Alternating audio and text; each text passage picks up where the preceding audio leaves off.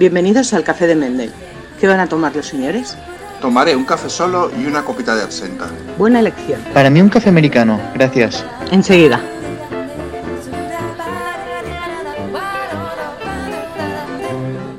José Carlos. Hola, Jan, ¿qué tal? Feliz 21. Feliz año nuevo. Feliz 2021. Y si no es feliz, al menos mejor, por favor. Bueno, será mejor porque peor no puede ser. Dentro de lo malo que ha sido este año, ha habido algunas cosas que, que han, sido, que han sido decentes, ¿no? Como nuestros Pero cafés.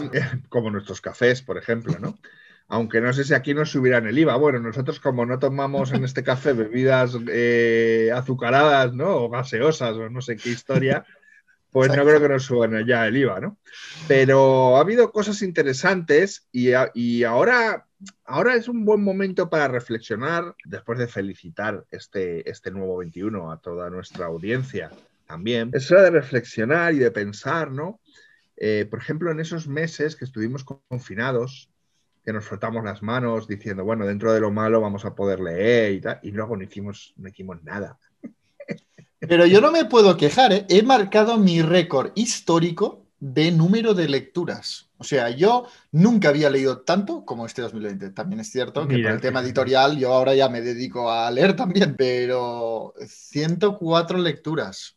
Oye, está Se muy bien. se dice rápido. Se dice rápido. Está muy bien. Yo me he quedado en un número eh, más que cabalístico, en 69, pero me había propuesto más. El año pasado llegué a 100 y bueno, pues veo que entonces eh, tú eres de marcarte retos o no. Yo me he marcado muchísimos retos cada principios de año y en 2020 ya fui muy prudente. Me marqué el reto de Jane Austen, de re- releer y leer toda la obra de Jane Austen, y bueno, y el de Goodreads. Pero como ya dije en el último café, no, no he cumplido ninguno. Primero, porque me he quitado Goodreads, y el, y el segundo, pues porque Y, y un momento, un momento, ¿por qué te has quitado Goodreads? pues por muchísimas razones. Ah, la, la primera es que ahora que, que ya trabajo en mi editorial, muchas de mis lecturas no, no las quiero hacer públicas de momento, porque quizá yo publique ese libro en un futuro, ¿no? Y yo Goodreads no lo utilizaba como una herramienta social, lo utilizaba como una herramienta de gestión de lecturas. Esa es la primera razón. La segunda razón es que mis impresiones cambian muchísimo desde que acabo de leer el libro. Sí, sí, eso ya me lo tiempo. comentaste. sí. Exacto. Y muchas veces gente me decía, pero ¿por qué dices esto en la reseña y en cambio en Goodreads le has puesto tantas estrellas? En general, te diré que yo quería hacer más privado mi, mi gestión de lecturas y mis primeras impresiones. Y hacer solo públicas mis impresiones definitivas. Porque ya sabes eso de que en internet se queda todo ahí grabado, ¿no? Y, quería hacer más privado ese momento, más íntimo, ese momento de acabar de, leer un libro y tener tus impresiones inmediatas que no tienen por qué ser las definitivas.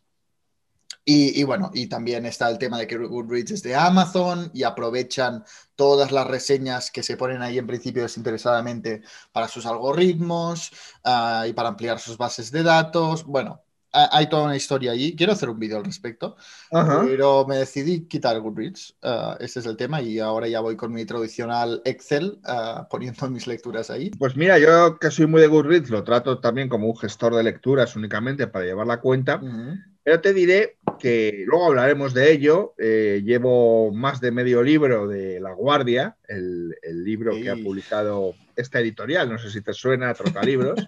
De algo me suena. Y ayer, ayer, en un momento de descanso, me fui a Goodreads a meter el libro. Y me encontré que ya estaba metido. Por un servidor, por cierto. ¿eh? Pero yo meto muchísimos libros, hay muchas editoriales, desde aquí las saludo a todas, hola, hola, hola, que el libro está en Goodreads porque lo he metido yo, porque hay muchas editoriales que no se preocupan ni de meter los libros en ningún sitio. Entonces me llevé la para sorpresa mí- de que el tuyo ya estaba. Sí, para mí ver mi libro en Goodreads era como una parte más de asimilar el hecho de que estoy creando mi editorial y que son libros que existen y que puedes tocar y leer y que están en Goodreads, por ejemplo, y me hacía mucha ilusión hacerlo. Bueno, Y ya están ahí los dos, sí, sí. pues sí. Ah, está, está el otro también, estupendo, Sí, estupendo. el Palacio de Hielo también está. Bueno, pues nada, luego le dedicaremos a la guardia el rato que se merece. ¿eh? Ya este griego extraordinario, lírico, brutal, Genial. marinero, salitroso, sudoroso. Eh, Sifiloso. es, es, un libro excelente, de verdad, excelente. Luego hablaremos de él, luego hablaremos de él. Entonces, eh, bueno. La, la, conclusión es que para este 2021 yo no me he marcado ningún reto. No te has marcado ningún reto. Ningún reto. Ningún reto, que sea mm, lo que el dios de la lectura quiera. Claro, claro, está bien. Es que además cuando nosotros leemos profesionalmente cosas, manuscritos y tal, no podemos luego añadirlos. Exacto. Entonces es, que, claro, bueno, en fin, 2020, eh, eh, confinamiento, tal, tal, pero sin embargo la literatura ha resistido. Ya vimos aquello que pasó con la peste, ¿no? el libro de Albert Camus, que, en Europa se convirtió en un fenómeno. La literatura parece que ha acompañado y que ha resistido más de lo que a simple vista podría uno imaginarse por el tema del cierre de las librerías, el cierre de las tiendas, pero sin embargo los libros, yo creo que de esta pandemia están saliendo en algún aspecto reforzados. Estoy completamente de acuerdo. Ah, yo además estaba, me hallaba construyendo, trabajando en los cimientos de mi propia editorial cuando pasó el coronavirus y tenemos como un poco todos la idea de la delicadeza del sector del libro, ah, que siempre está ahí al borde del abismo y que una cosa como ah, una pandemia mundial pues acabaría definitivamente con un equilibrio muy precario del sector, ¿no? Eh, pero creo que todos notamos que al, principio fue la debacle, además todo el mundo se puso a ver Netflix y tal, pero yo al menos tengo como la sensación de que después de las primeras dos semanas la gente se cansó de Netflix y volvió a una cosa tan primitiva, tan prehistórica como la literatura, ¿no? Y la gente se puso a leer muchísimo. Yo creo que esto, en mayor o menor medida, todos lo hemos notado, como el ser humano, ¿no? después de unos días de, seguir sus viejas costumbres de entretenimiento, como puede ser Netflix, Disney Plus, etcétera, etcétera, volvió a leer y en general se respira un cierto aire de optimismo, yo diría. Eh, y, por ejemplo, en Barcelona están abriendo librerías en plena pandemia. Abrió Ona Libras, más de mil metros cuadrados en, el centro de Barcelona de, libros. Eh, han abierto la librería Byron. Está a punto de abrir la librería Finestras, que va a hacer también esta librería un gran trabajo de promoción de, de autores y va a dar unos premios, bueno, que serán muy activistas aparte de librería. O sea que yo en general respiro cierto aire de optimismo en el sector del libro, que me ha sorprendido muchísimo. Sin ocultar la verdadera realidad, ¿no? El otro día yo publiqué en, Actum Magazine, la revista online eh, para la que llevo los contenidos de literatura, publiqué la lista de los que para mí eran las mejores lecturas del año, eh, sobre todo animado o espoleado por haber encontrado un montón de listas donde lo mejor del año es basura y es infraliteratura y son sobre todo eh, libros editados por lo que denomino el monopolio. Y no tengo ningún problema en decir que el monopolio para mí son Planeta y Random House Mondadori. ¿Es así? Estamos hablando de la lista del cultural. Estoy hablando, por ejemplo, de la lista del cultural, sí. Entonces, es un poco eh, lamentable los libros que críticos presuntamente afamados o afamados recomiendan en este tipo de listas porque no son los mejores del año. En la lista que yo hice en Actun, eh, aparte de dar los libros que yo creía que eran los mejores del año, entraba a hablar de lo que ha ocurrido durante este tiempo y cómo se está intentando eh, arruinar o una demolición sistemática de, lo que es la literatura de calidad ¿no? en España. Eh, y ya que digo España, digo también Andorra. Eh, porque, porque es terrible, es terrible lo que estamos viendo, ¿no? Eh, hay un problema editorial, monopolio, está monopolizada, aún gracias a Dios hay unas magníficas editoriales independientes y, yo creo que más que nunca en España, ¿no? Afortunadamente, pero hay una literatura del monopolio que está arrasando. Eso se está notando en los puntos de venta, que están ya únicamente teniendo ojos en los puntos de venta masificados, ¿eh? teniendo solo ojos para el monopolio, por eso eh, la Casa del Libro ha dejado de ser una, una, librería, no vende libros, vende productos y cada libro paga por ser colocado en un lugar y paga más o menos por ser más visible o menos, lo cual me parece un disparate. Y luego el problema de la crítica, que yo denomino que es una crítica cautiva. ¿no? Está cautiva porque es una crítica interesada, que solo obedece a una serie de intereses y que además eh, eh, está cautiva porque, porque debe favores, debe favores y devuelve favores, y también porque los medios eh, donde aparece esta crítica pertenecen al monopolio. Entonces, es imposible. Es imposible. Has tocado muchos puntos interesantes. El primero, la lista del cultural que me mandaste ayer y yo lo fui a ver con mucho cariño. y me sorprendió algo. Yo ahora mismo, mi primera lectura del 2021 resulta ser Un amor de Sara Mesa. Este libro, esta novela de anagrama, yo nunca había leído antes a Sara Mesa. Debo decir que me está gustando. Pero yo al, entrar a las listas de mejores libros, según los críticos del cultural que me comentaste, pues evidentemente mis ojos iban a buscar directamente pues, el título que yo conozco, que en, este caso es Un amor de Sara Mesa.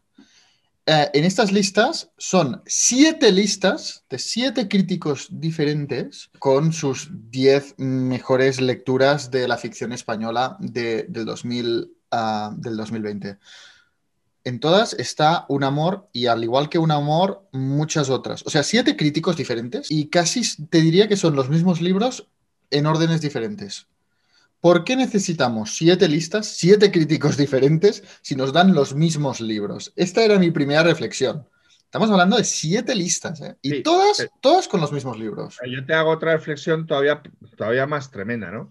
¿De mm. verdad la novela de Pérez Reverte es lo mejor del año? Totalmente de acuerdo. no hay ningún libro mejor publicado en 2021 en español que el de Pérez Reverte o el de Lorenzo Silva. ¿De verdad? Totalmente de acuerdo. Es que, es que son los mismos autores, los mismos...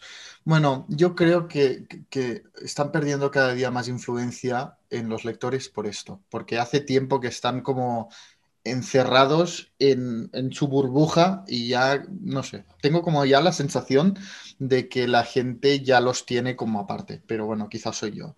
Luego lo que decías del tema de los grandes grupos, aquí hay una cosa muy importante y es que las editoriales independientes nunca podremos o nunca tendremos los medios que tienen los grandes grupos de promoción. Atención a, la audiencia. Trota libros ya se incluye.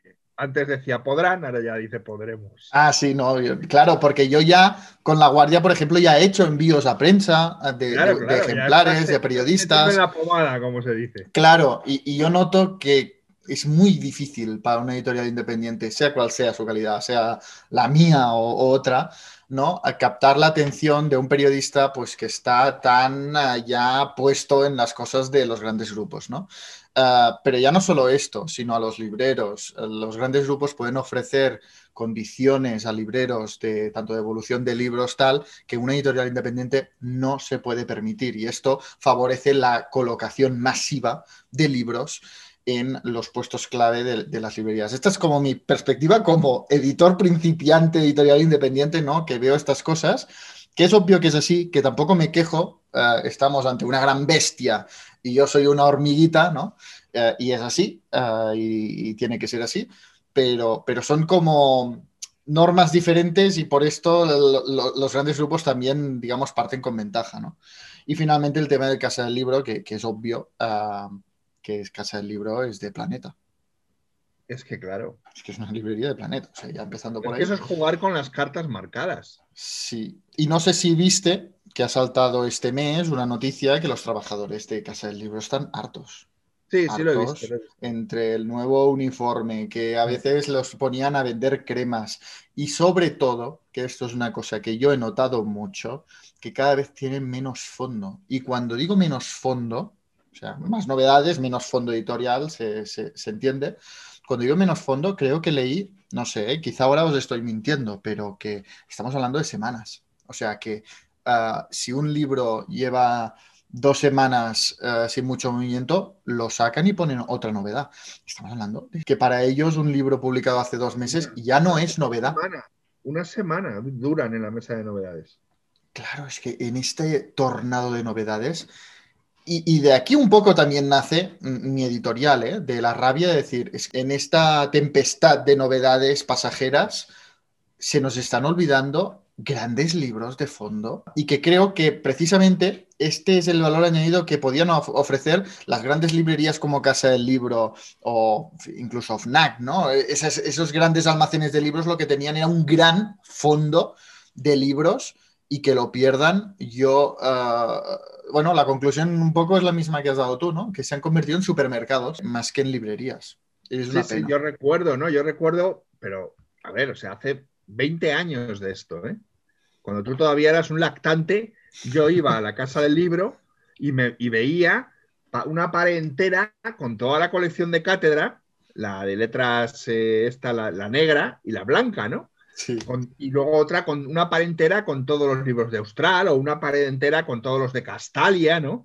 O sea, los clásicos, ocupando un espacio merecido, ¿no? Eso, en fin, Yo te conté, José Carlos, lo que me pasó a mí una vez en, en Casa del Libro. no, no. Fui, fui- fui en Casa del Libro de Paseo de Gracia y pedí un libro, eh, para- disculpe, a, a una librera de, de Casa del Libro y le dije, ¿tienes este libro ah, de, de anagrama, no? Para ayudar, dije, es de anagrama. Y buscó en su sistema una Ana- autora, una autora llamada Anagrama. Y yo, no, no, Anagrama Editorial. Me quedé, pero ¿cómo puede Sería el primer esto? día, a lo mejor, de, de esa muchacha trabajando allí. Supongo, supongo, pero no sé. O sea, anagrama. O el último. anagrama, no, bueno, pero esto refuerza un poco el tema de que ya no, no sé, el, librero como prescriptor, ¿no? Bueno, en fin. En fin, el caso es que dentro de ese leve optimismo no podemos ocultar que la literatura en España está en manos de dos grandes grupos editoriales que son como, como hormigoneras y que están triturando y que cada vez tienen más mérito la editorial independiente. Yo las voy a apoyar eh, todo lo que pueda, Gracias. sobre todo a las que publican con calidad y con ganas. No, hay otras que no, hay otras que siempre van al engaño a no pagar a los autores, a no pagar a los traductores. Esas no existen tampoco para mí, pero bueno, lo que exista o no exista para mí no tiene importancia, pues soy también el último mono. Pero desde luego, desde luego hay que ser muy valiente para tener una editorial eh, en estos momentos y más, eh, sobre todo, si la haces desde Andorra, que también tienes tus problemas geopolíticos. Y tanto. No, no, es un, es un hándicap importante y además en estos tiempos, bueno, o muy valiente o muy loco soy, porque, porque bueno, No, a ver, a ver eres- cómo va. Eres una persona comprometida con la literatura y con como tú entiendes la literatura. Gracias, José Carlos. Que- Sí, no, la verdad es que lo estoy haciendo con mucha ilusión. Ah, quizá es la ilusión lo que tapa la parte más imprudente de esta aventura, pero la verdad es que lo estoy viviendo con muchísima ilusión y que estoy muy orgulloso de los títulos que, con los que salgo.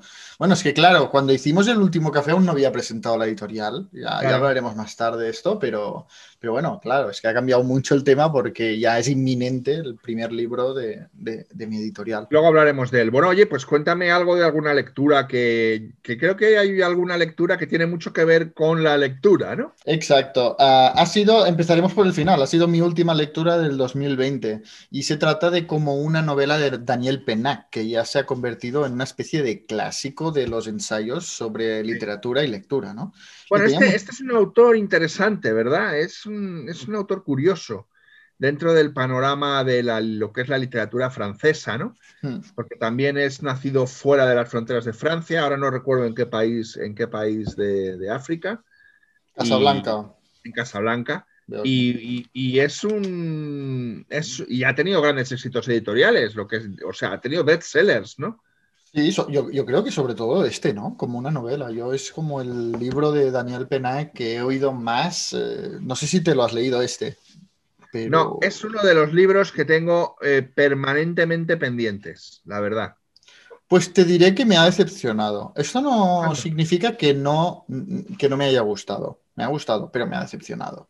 En el sentido de que me gusta mucho cómo Daniel Pennac, sin ningún tapujo, muestra su visión sobre la literatura y sobre por qué cada vez se lee menos y por qué los niños no leen, ¿no? Desde una perspectiva pedagógica, ¿no? Y uh, con una forma de, incluso diría narrar, ¿no? Yo creo que el título de como una novela viene de aquí, que, que te cuenta su opinión y su visión uh -huh. sobre este tema casi como si fuera una novela. Te muestra un niño o un adolescente que está intentando leer un libro para hacer, porque tiene que hacer un trabajo para la escuela y está encallado en la página 48 y no consigue poco descifrar una página que se le muestra completamente hostil, ¿no? Y, te, y te, te traslada un poco esa problemática de la educación, de cómo el currículum educativo destroza completamente y hace que la gente aborrezca la literatura.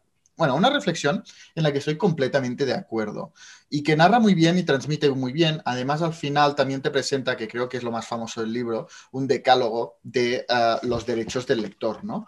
Uh, que por ejemplo, mira, aquí tengo el derecho a no leer, que si no te apetece leer no tienes que leer, el derecho a saltarse las páginas, el derecho a no terminar un libro, el derecho a releer, el derecho a leer cualquier cosa. Bueno, una, un decálogo de derechos, ¿no?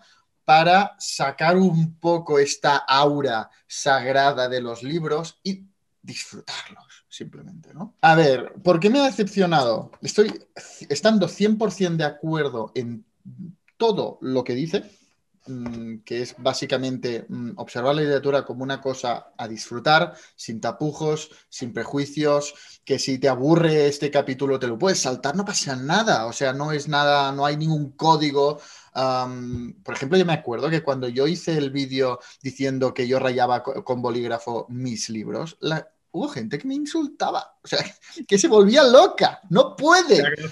Bolchevique. De verdad, o sea, digo, pero bueno, es mi libro, déjame en paz. Realmente no, o sea, sobre todo los lectores que, que, no, no, que, amamos leer, a veces nos ponemos como unas normas, como si fuera la lectura una cosa sagrada, ¿no? Y a veces deberíamos disfrutarlo más sin, sin, tanto, sin tantos temas de estos. ¿Qué pasa? Que no me ha aportado nada. O sea, yo te acabo de decir que siempre rayo mis libros y hago anotaciones y tal, y aquí no, no, no sé, no, no he hecho nada, no he subrayado nada. Estoy de acuerdo en todo, pero yo creo que hace mucho tiempo que yo dejé atrás muchos de estos esquemas mentales contra los que Penac lucha en este libro, ¿no? O sea... Está superado, ¿no? Para mí al menos sí, o sea, su, supongo que es muy rompedor para otra gente, pero no sé, para mí, eh, por ejemplo, el derecho a leer cualquier cosa, que si tú te apetece leer, no sé, eh, el último libro, pues el eh, de folletín, ¿no? Pues no pasa nada, vale. No me, o sea, no me ha cambiado la vida, no me ha roto uno, ningún esquema, digo, vale. Uno pues tiene sí. derecho de arruinar su tiempo como quiera. Y de leer lo que le apetezca, o para entretenerse, o para que le cambie la vida, o si no te apetece leer este clásico aún, pues no lo leas. No sé, son cosas como tan obvias para mí que dije, me ha gustado el ensayo, sobre todo cómo me lo narra Daniel Penac, lo hace de una forma muy divertida, muy amena, pero no me ha, mmm, no me ha roto ningún esquema. Tengo que leerlo, lo tengo pendiente, tengo que leerlo y cuando lo lea, cuando lo, ni siquiera lo tengo, pero cuando lo tenga y lo lea, ya te comentaré, porque vale. es un libro que llevo oyendo hablar de él mucho, mucho tiempo y que, y que ya en la universidad me, me, hablaban de él y me lo ponían de ejemplo. Y bueno, pues eh, me, me, llama, siempre me ha llamado mucho la atención, pero bueno, ya hablaremos. Y se lee en un suspiro, pero digamos que yo me esperaba que me cambiaría la vida y no me ha cambiado la vida. Venga, siguiente lectura, ¿no? Pero bueno, ¿y tú qué has leído? ¿Tú va bueno, de tochos, ¿no? La cosa. Yo tengo un problema grave. Estoy en una crisis, en una crisis, bendita crisis de clásicos. Me explico. Oh, qué bien. He leído Ana Karenina. Yo ya la había leído hace muchos, muchos años y no me había parecido una novela muy allá. El otro día, cuando hablé de Rojo y Negro, de Stendhal, dije que La Cartuja de Parma me había parecido infinitamente peor. Y mucha gente me dijo que no, que era la mejor novela. Estaba hablando otra vez de Rojo y Negro y de La Cartuja de Parma, de Parma desde mi visión de una lectura de hace 17 o 20 años.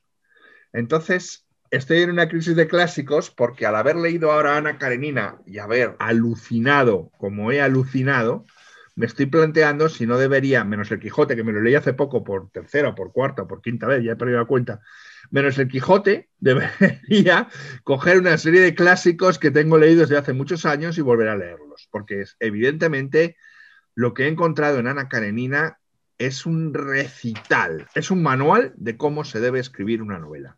Y desde luego ha sido culpable de que vuelva a visitar esos clásicos que hace tanto tiempo que leí y que, bueno, yo sigo pensando que Rojo y Negro es, maravilloso, pero la Cartuja de Parma, a lo mejor ahora la leo otra vez y digo, oye, cuidado, en su momento no, no me gustó.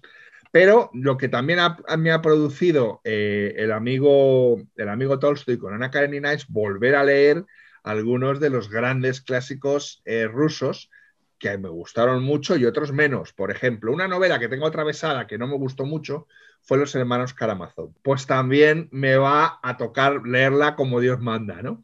No es que antes no las leyera como Dios manda, pero es que hace 17 años era otra persona, ¿no? Y Ana Karenina me ha provocado una convulsión. He visto un escritor mayúsculo Ahora todavía me da más rabia cuando hago yo en literatura instantánea mis especiales sobre los premios Nobel, que en los primeros 15 años siempre añadía, y el derrotado fue Tolstoy, y el derrotado fue Tolstoy. No lo entiendo cómo pudieron ser tan crueles, porque esto es un libro extraordinario. Y, bueno, y, ya sabes que a mí, por ejemplo, La muerte de Iván Illich, que es todo lo contrario, que son 60 páginas, me parece una obra maestra, ¿no? O sea que ahí se ve y otros relatos que tiene extraordinarios. ¿no? Ahí se ve que es un tipo que en lo breve es, es, formidable, pero en el largo recorrido también. lo es. Y es que Ana Karenina está construido, tiene una estructura, tiene una forma. Es que lo que cuenta está pasado de moda, es que parece un, culebrón, sí, pero cuando lo escribió no estaba pasado de moda ni parecía un culebrón. O sea, no es culpa de él, es culpa tuya y de los tiempos en que vives. Es una obra maestra. Yo te tengo que hacer una confesión y te la haré bajito porque el cambrero tiene cara de ruso. No he leído nunca Tolstoy. Bueno, no pasa nada. Léete, La muerte, de Iván Illich y yo te absuelvo. Y aunque no lo he dicho en voz alta ah, antes porque no me quiero poner retos explícitamente, sí que es cierto que, que, este año me gustaría leer, empezar por Guerra y Paz. Sé que empiezo a lo grande, ya te digo. Me gustaría empezar por es otro, es otro que me tengo que volver a leer. ¿Cuál es tu recuerdo de Guerra y Paz? Plomizo. Pero no lo es. Es que sé que no es Plomizo. Es un gran libro. Pero igual que de Crimen y Castigo de, de Dostoyevsky, guardo un recuerdo agradable y, un recuerdo de haberme divertido, el recuerdo de Guerra y Paz que guardo, siendo una gran novela, es de que me costaba avanzar. Pero yo guardaba. Ahí, por lo que me han dicho, hay, muchas partes que la historia está muy interesante. Y de hecho, enlazándolo con mi libro, que quién diría que, tiene relación, ¿eh? pero eh, en el derecho a saltarse las páginas. Las páginas. Daniel Penac pone como ejemplo Guerra y Paz. Ah, cita a los hermanos Karamazov. Dicen, si quieren conocer a Iván, Dimitri, Alyosha Karamazov y su increíble padre, que abran y que lean los hermanos Karamazov. Es para ellos, aunque tengan que saltarse el testamento del Strats, Zósimo o la leyenda del Gran Inquisidor. Y otro ejemplo que menciona es, por ejemplo, Moby Dick o Guerra y Paz diciendo, a, mí como lector joven me interesaba muchísimo la trama de los personajes, pero de repente Tolstoy le daba para contarme uh, un poco el estado de la agricultura en la Rusia de ese momento y yo me moría. Y lo que hizo fue saltarse esa parte y seguir con la historia. Y dice, no pasa nada, no pasa nada si hacéis esto. Y en una relectura posterior quizás sí que ya os interesa esa claro, Por eso a mí me pareció, como ¿qué opinas de qué, te pareció? Me pareció plomizo, me costaba avanzar, ¿no? No lo es, evidentemente, era, es problema mío. Ana Karenina, la primera vez que la leí, se me hizo muy duro de roer todo la teoría sobre la reforma agraria. ahora, la he, ahora la he disfrutado, porque además viene a cuento, está muy bien metida, caracteriza el, eh, caracteriza el espíritu de uno de los personajes que está muy comprometido con esa reforma, es casi metafórica o simbólica, ¿no? Eh, que es, Levin el, que está con la reforma y con todo esto. Y, tiene mucho sentido, pero claro, si lo lees con 25 o 26 años, pues entiendo que estas páginas es pues lo que me pasó a mí en, en, Guerra y Paz, ¿no? Se te hagan costa arriba y digas, ¿pero qué me está hablando? Pero esto que. Ahora no, claro, ahora me ha fascinado y me ha encantado y además he entendido Leyendo a Ana Karenina entiendes mucho de la revolución bolchevique posterior, porque ya vas viendo cómo está el panorama Sí, sí, sí. y sí. lo que hay, ¿no? El plomizo que he dicho, que me perdonen los puristas, lo he dicho desde mis veintitantos años. Sí, esto me recordaba un poco a lo que a mí me pasó con libros como Los Miserables o Moby Dick, ciertamente. Claro. O sea, en Los Miserables, por ejemplo, que es uno de mis libros favoritos. O sea, es que me encanta a mí Los Miserables, los personajes, la historia, pero de repente eh, Víctor Hugo detiene el argumento y se pasa 100 páginas describiéndote las calles de París de ese momento. Y Moby Dick eh, te habla, eh, yo diría que es más que una novela, sobre todo un, tra- un tratado uh, biológico de las ballenas y de las costumbres de los balleneros y luego mm, está ahí una historia intercalada. Sí, es un Y- tratado de marinería, totalmente de acuerdo. Sí, sí. Es un ensayo casi, de, de vez en cuando reaparecen los personajes y, y como lector, en ese momento en que leí Moby Dick decía, aleluya, hostia, tú por aquí, ¿no? Te he encontrado por este tratado Claro, otra vez. Pero, es que son bueno. otras concepciones, son unas concepciones distintas de la novela, ¿no? Y luego el paso de los tiempos las ha ido, la ha ido purificando o la ha ido enrareciendo. Porque, Y yo claro, creo que la- eh, estos este tipo de libros, las relecturas, les hacen un gran favor. Cuando ya te conoces la historia, que es, es una cosa, al final me gustará más el ensayo de Daniel Penac de lo que yo me pensaba, porque ya Eh. lo estoy citando mucho, pero, pero es cierto que cuando habla del derecho a saltarse páginas, dice que no pasa nada porque quizá en una relectura, cuando ya sepas cómo termina la historia, tu interés se centre más en este contexto histórico, que como tú muy bien has dicho, es el fundamento también de la historia y del carácter de muchos personajes y de su situación, ¿no? Y de sus circunstancias. Bueno, pues eso, que no os asustéis y que si queréis leer una novela fantástica, Ana Karenina, desde luego lo es. Pero bueno, hay que cogerla con ganas y paciencia porque es, es larga. Y que si no habéis leído nunca a Tolstoy, como alguno que hay en este café, pues yo recomiendo que inmediatamente lea la, la muerte de Iván Illich para ver que es algo tremendo y luego ya lea el tocho que quiera.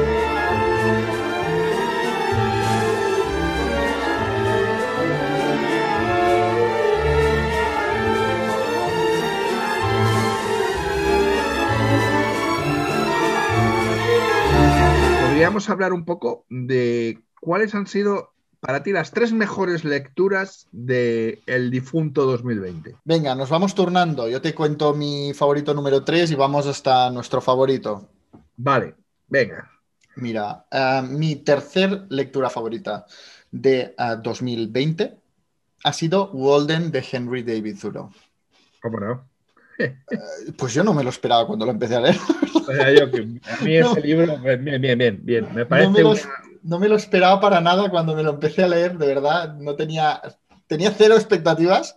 ah, y, pero bueno, fue una lectura conjunta, me sumé y me fui enamorando progresivamente. Creo que tiene mucho que ver también el momento en el que lo leí, que era confinamiento absoluto. No, no podíamos salir de nuestros hogares, ¿no? Y, y fue ese momento en el que oíamos mucho los pájaros, ¿no? La naturaleza reconquistar las calles, el silencio, sin coches, sin contaminación, el aire más puro que nunca en la ciudad. Y leer Walden, las reflexiones de, este filósofo que se, que se construyó una cabaña a la orilla de la laguna Walden y se fue a vivir allí para explorar la forma de vida que él defendía, tan minimalista, tan autosuficiente, tan ecológica, que, que me, me ha influenciado mucho y me ha cambiado mucho como lector y como persona, la verdad. Ha sido una lectura muy importante para mí y por eso está en el número 3. Bueno, eh, debemos advertir a los que nos escuchan que este café nuestro de Mendel es un café, un- es un café cuántico realmente, ¿no? Es como ocurre en esta novela de, Stephen King que publicó no hace mucho, ¿no? Que por cierto tengo ganas de leer, que, que en la trastienda de un café hay una puerta que accede a el día en que mataron a Kennedy, ¿no? Pues nosotros aquí abrimos la puerta y yo accedo eh, eh, tranquilamente a un pueblecito de la Sierra de Madrid que se llama Torrelodones, pero el amigo Jan accede, como estuvo ayer, eh, a un sendero iluminado, todo nevado a 9 bajo cero en mitad del bosque por el que se va a dar un paseo de noche, ¿no? Por eso no me extraña que le haya gustado Walden, por eso no me extraña, porque él vive afortunadamente y envidia que me da mucho en la naturaleza. Yo aquí también tengo la naturaleza, pero me gustaría tenerla más extrema como la disfrutas tú. Sí, la verdad es que donde vivo yo tengo el privilegio de que estoy en la ciudad, bueno, para mí es la ciudad, para alguien que vive en Madrid o en Barcelona le va, a parecer un pueblucho Andorra la Bella, pero aquí no, la capital de, de Andorra es un poco ciudad, pero a, a 15 minutos en coche o 10 minutos en coche me puedo plantar en medio de las montañas, uh, en medio de la nieve, del silencio, del aire puro, de los lagos ahora congelados. Y esto la verdad es que aporta una calidad de vida impresionante y que he sabido apreciar mucho más uno, con el confinamiento, tú tenía unas ganas, unas ganas de ir a la montaña en el confinamiento, impresionante. Y también leyendo Walden, aprendes a poner en valor muchas cosas de la naturaleza que te parecen como normales. Henry David Thoreau sabe poner la lupa en estos detalles tan importantes del día a día que se te descuidan eh, con las prisas de la rutina y del trabajo y de tal. Y, y, analizas tu día a día y descubres muchos días que pues no has salido de casa en ningún momento y cómo progresivamente te has ido desconectando de la naturaleza y cómo Thoreau defiende que la naturaleza es que es la única verdad. No la idealiza para nada ¿eh? la naturaleza, pero, pero defiende que es la, la única verdad, mm, la naturaleza. Es un ensayo, es un ensayo, bueno, es, una, es, es no ficción, pero es muy recomendable, muy, muy, muy recomendable, me gustó mucho. Uh -huh. ¿Y tú bueno, pues mira, yo en el tercero lo tengo compartido. Eh, ah, ya trampa, hablamos. ¿eh? ¿Eh? Empezamos con trampas, ¿eh?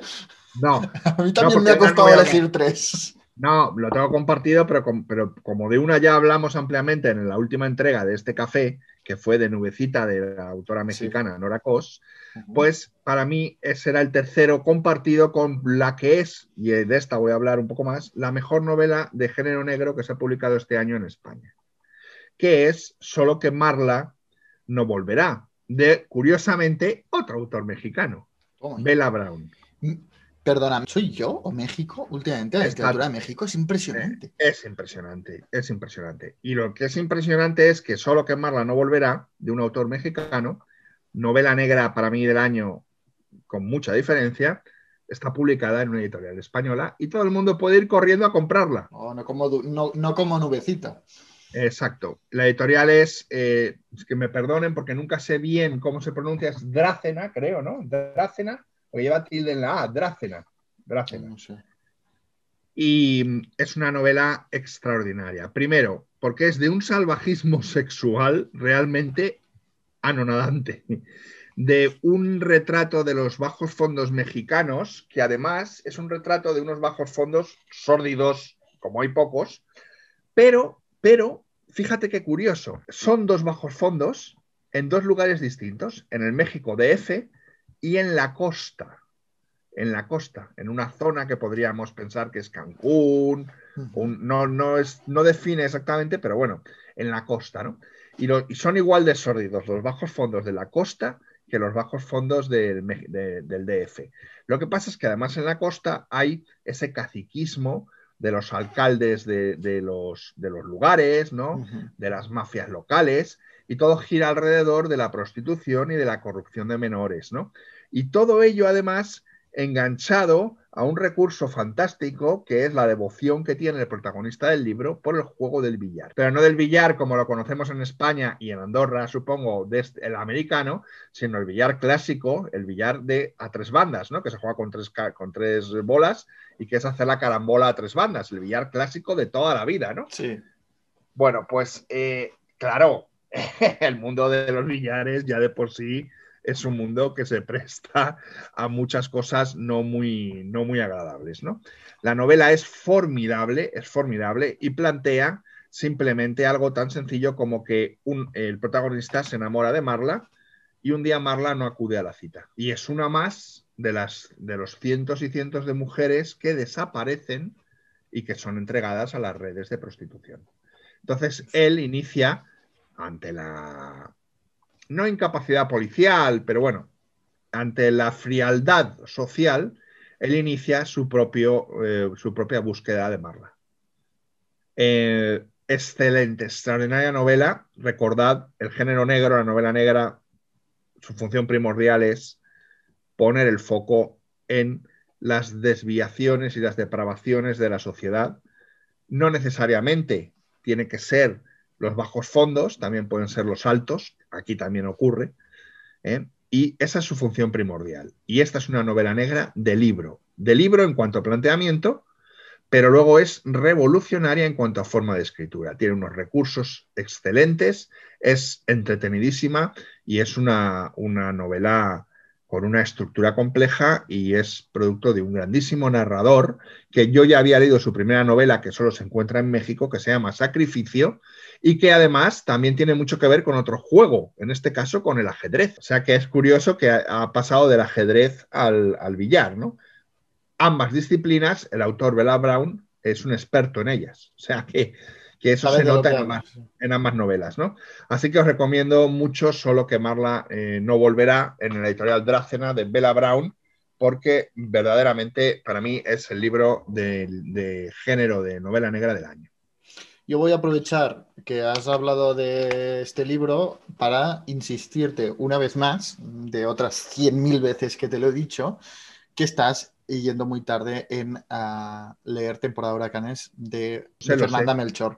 Porque es que me ha recordado este libro, cuando hablabas de este libro, me recordaba muchísimo Temporada de Huracanes, que también te habla de los bajos fondos, de la corrupción, de la miseria, de el, vicio sexual, de la brujería, del narcotráfico, de, los bajos fondos de, en este caso, Veracruz no sé, me recordaba muchísimo a, Temporada de Huracanes, este libro que, pues, es tu pues, tercer favorito. Nada, eh, no me quedará otra que cruzar la calle y entrar en la biblioteca y ver si lo tienen, porque no tengo otra forma de, acceder al libro. Es que te va a encantar, José Carlos, es que lo sé, lo sé, pongo la mano al fuego. Bueno, como tú haces trampas, pues yo también. Pero yo no he hecho ninguna trampa. has, incluido dos. Bueno. Ah, yo también he incluido dos. Era exacto. Yo en el segundo puesto incluyo tanto al Faro de Virginia Woolf como el Villorrio de William Faulkner. Faulkner y Woolf tienen que estar cada año en mi top, porque es que son dos escritores que, es que, es, que son insondables, son impresionantes. Ya sabes que yo, para mí, Faulkner es un dios y Woolf es la diosa. Ah, es impresionante. En Alfaro eh, es de las lecturas más exigentes junto a las olas que he leído de Virginia Woolf. No recomiendo a nadie empezar a Virginia Woolf con Alfaro o las olas. Empezar por Estupendo, Muchos, muchos, de mis alumnos de mis talleres van a empezar ahora en marzo Virginia Woolf con Alfaro. No, con las olas, con las olas, perdón. Pues aún peor, aún peor me lo pones. Pues muy mal, ¿eh? Muy mal, de verdad.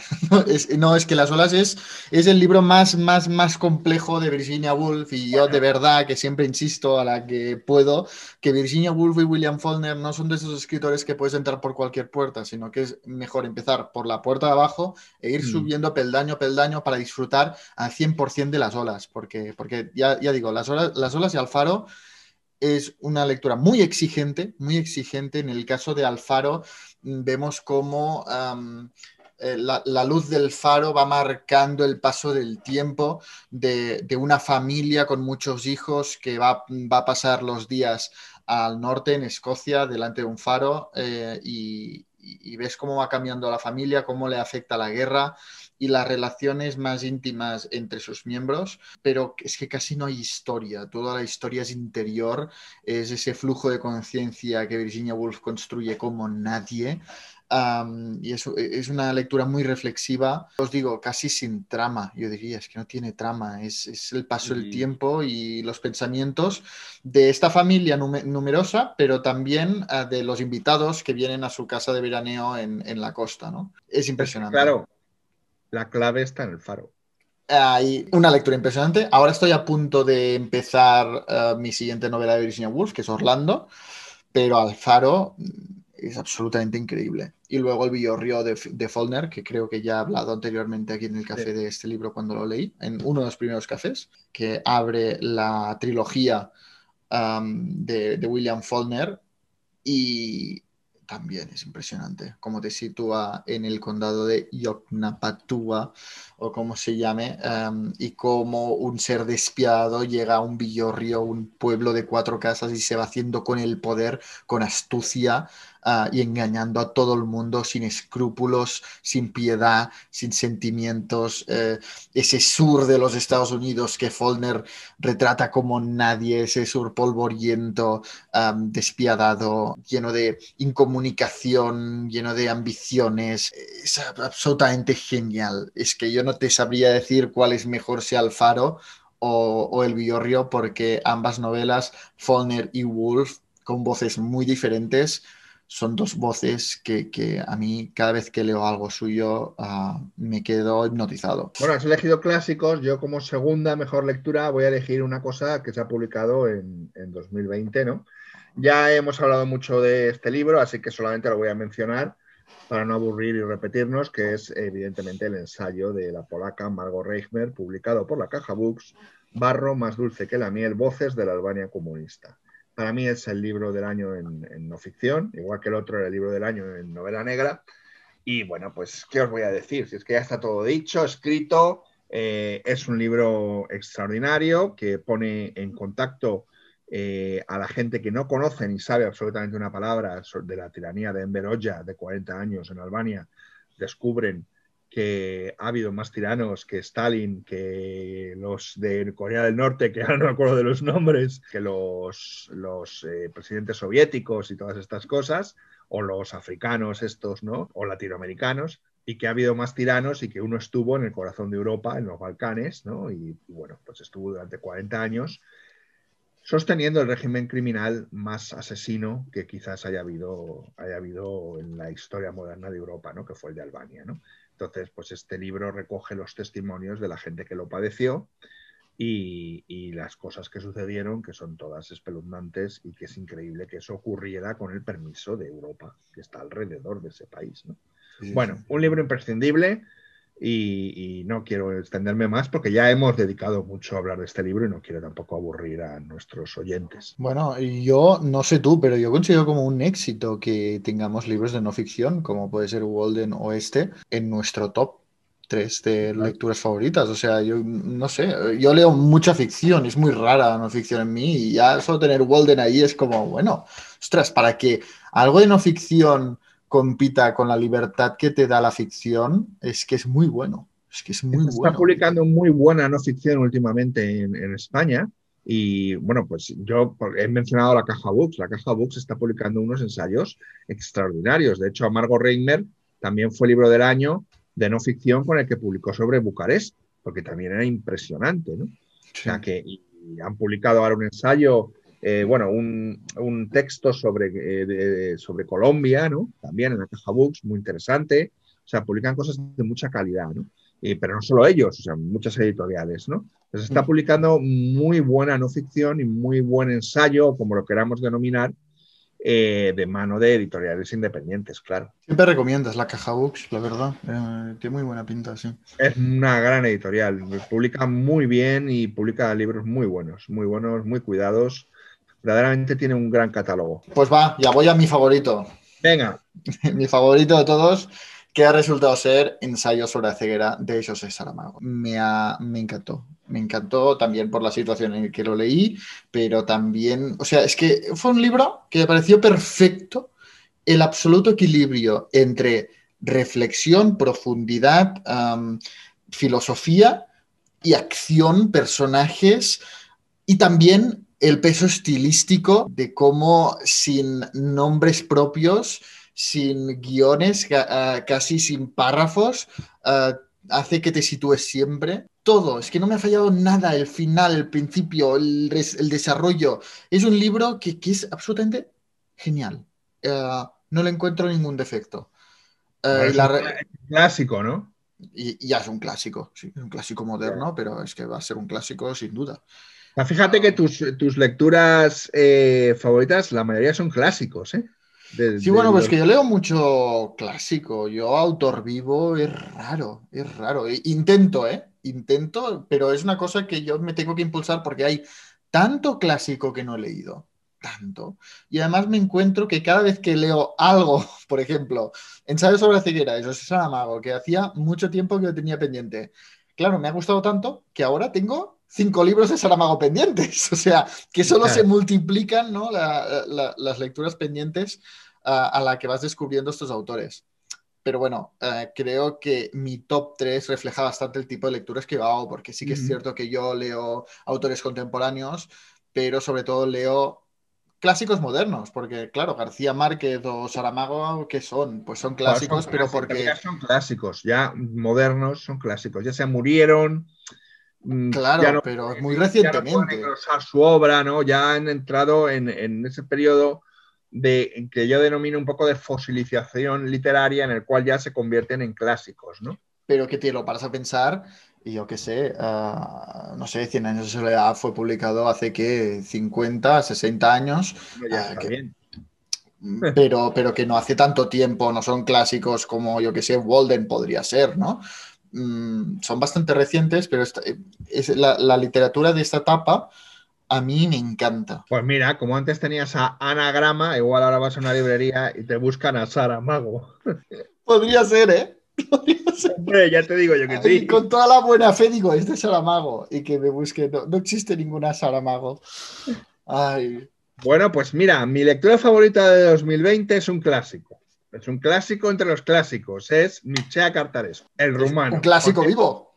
Es un clásico vivo, eh, lo que tú quieras, inmortal. eh, es un clásico eh, subiendo en el tranvía, viajando en el ascensor.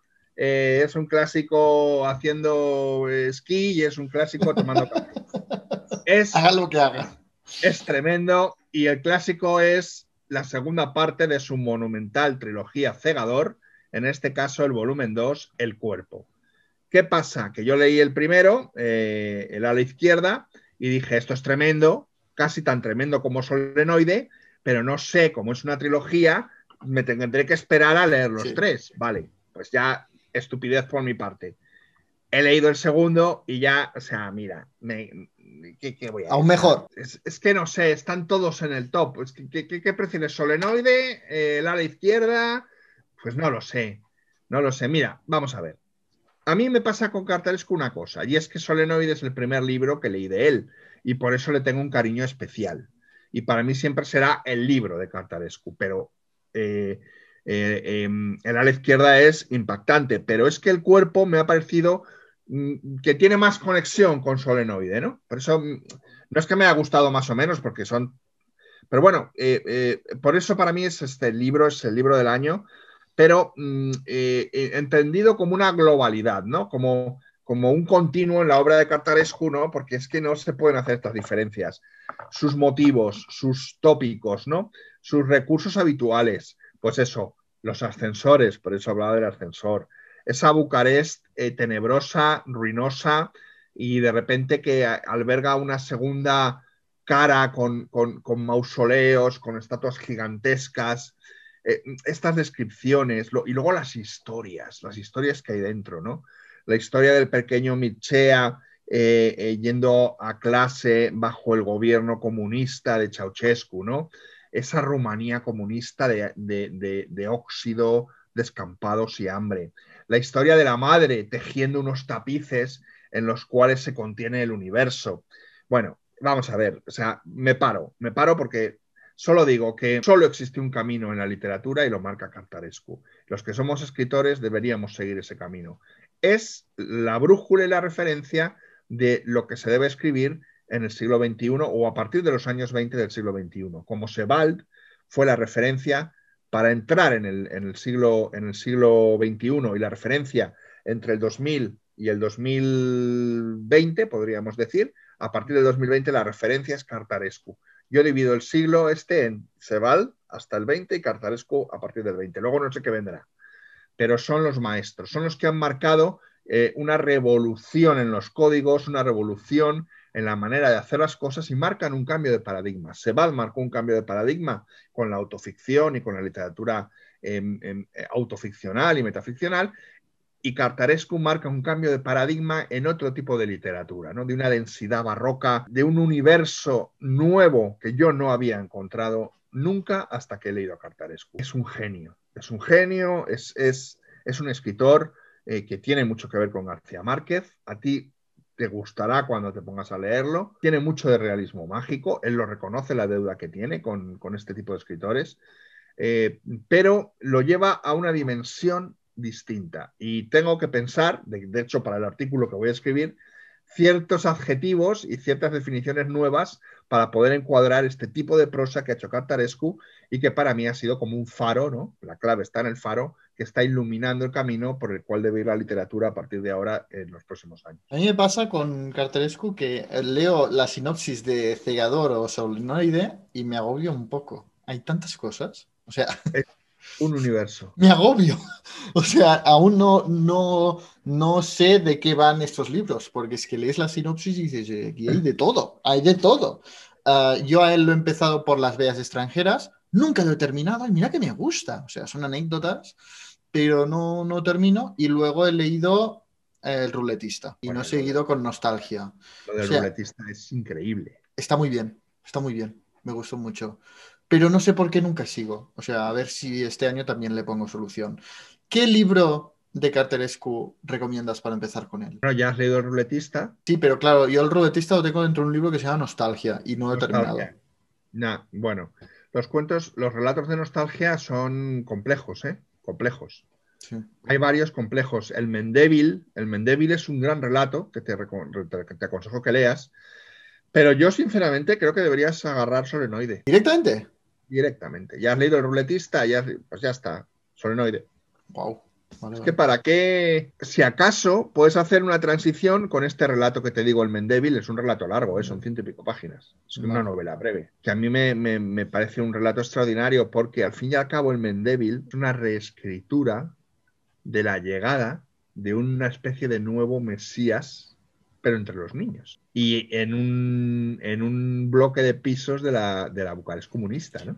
Pero a mí, ¿sabes cuál es el libro de Carterescu que más me llama atención y que he, he leído muchas veces la primera página y me me ha enamorado?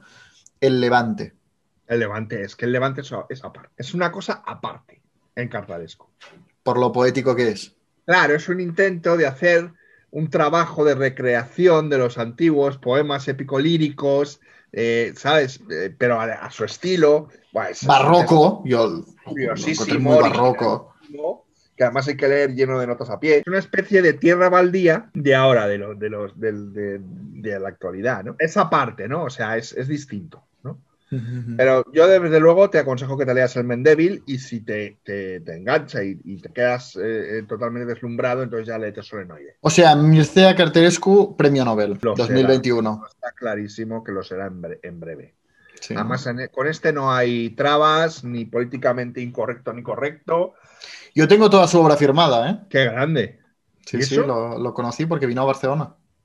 Ah, sí, que Eso- eso- es un personaje, ¿eh? Sí, sí, sí. Yo, yo he intercambiado alguna, algunos mensajes privados por Facebook con él, por Messenger, y es muy interesante las cosas que cuenta. y- Sí, sí, sí, sí, sí. y No, no. Bueno, Y habla y te quedas.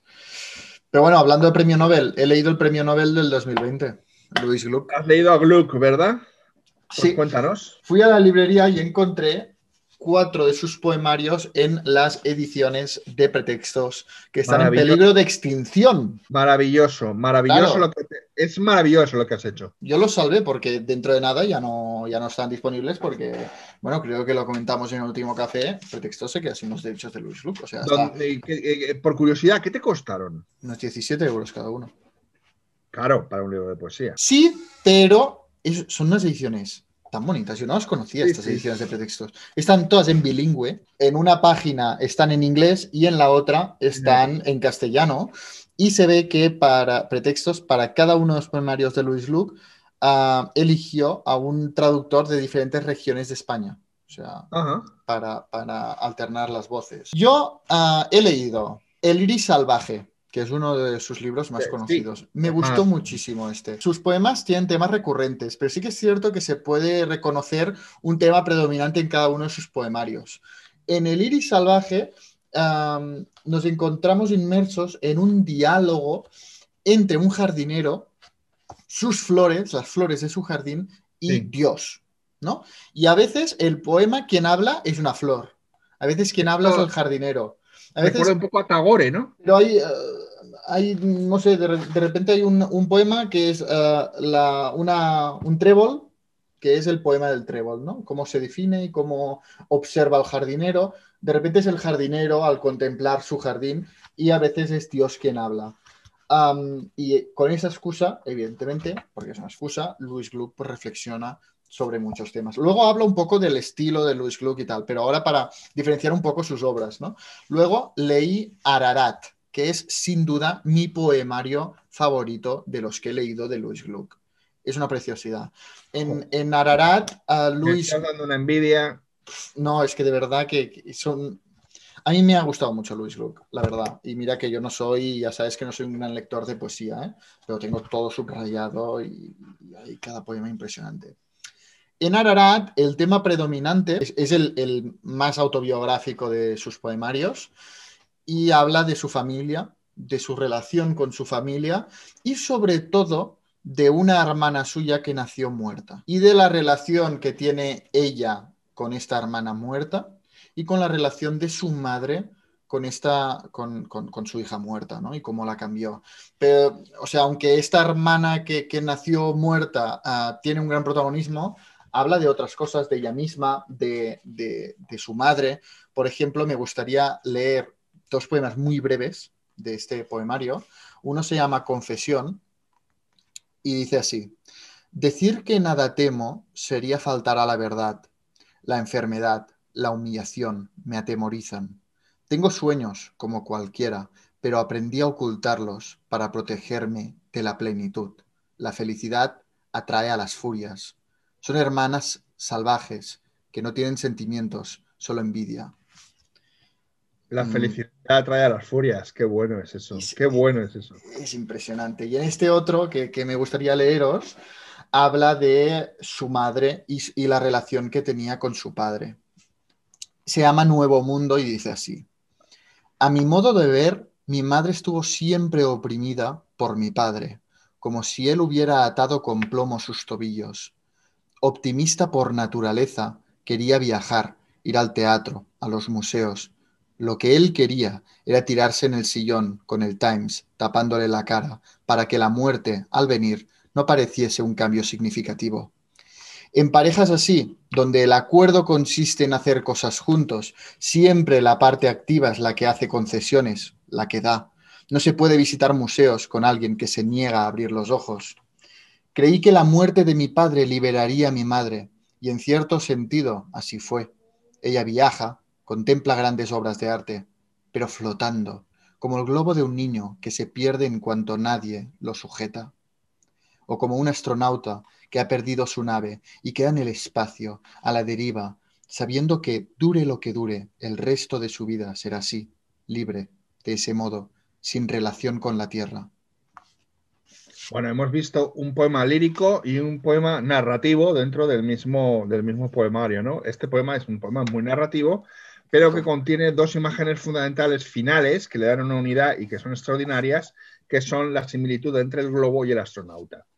Como su madre, e- ella siempre había pensado que el padre era el que hacía desgraciar a su madre, pero cuando muere su padre, su madre vive en libertad, pero eh, a mí me encanta la última frase de sin relación con la tierra, como flotando. ¿no? Es curioso porque, porque el Iris Salvaje, el anterior que has, de poemario del que has hablado, ella lo escribe después de un periodo muy terrible que es su divorcio. Y se refugia en la jardinería para salir adelante. Tengo entendido, no sé si me creo que tengo entendido. me suena mucho. Entonces, eh, está visto que a esta mujer le marcan mucho las historias en las relaciones personales, ¿no? La relación con un marido que se separa, la relación con una hermana que muere, la relación de su madre con su padre, ¿no? Sí, no, realmente es de, es de estas poetas tan verdaderas, tan llenas de verdad, que realmente le- lees sus poemas y dices, aquí hay mucho peso autobiográfico, mucho de lo que tiene una forma de expresar las relaciones, los sentimientos, incluso a veces cae algún nombre propio, ¿no? De alguien y, y realmente esto, eh, bueno, a mí me enamora. Y como tú muy bien dices, tiene algunos poemas más narrativos. ah, y No, tiene bueno, otros... no tengo nada ¿eh? contra la poesía narrativa. O sea, Sí, sí, sí, no. que es uno de mis poetas favoritos y es un poeta narrativo. O sea, que no. Y tiene una forma de. Sus poesías son muy.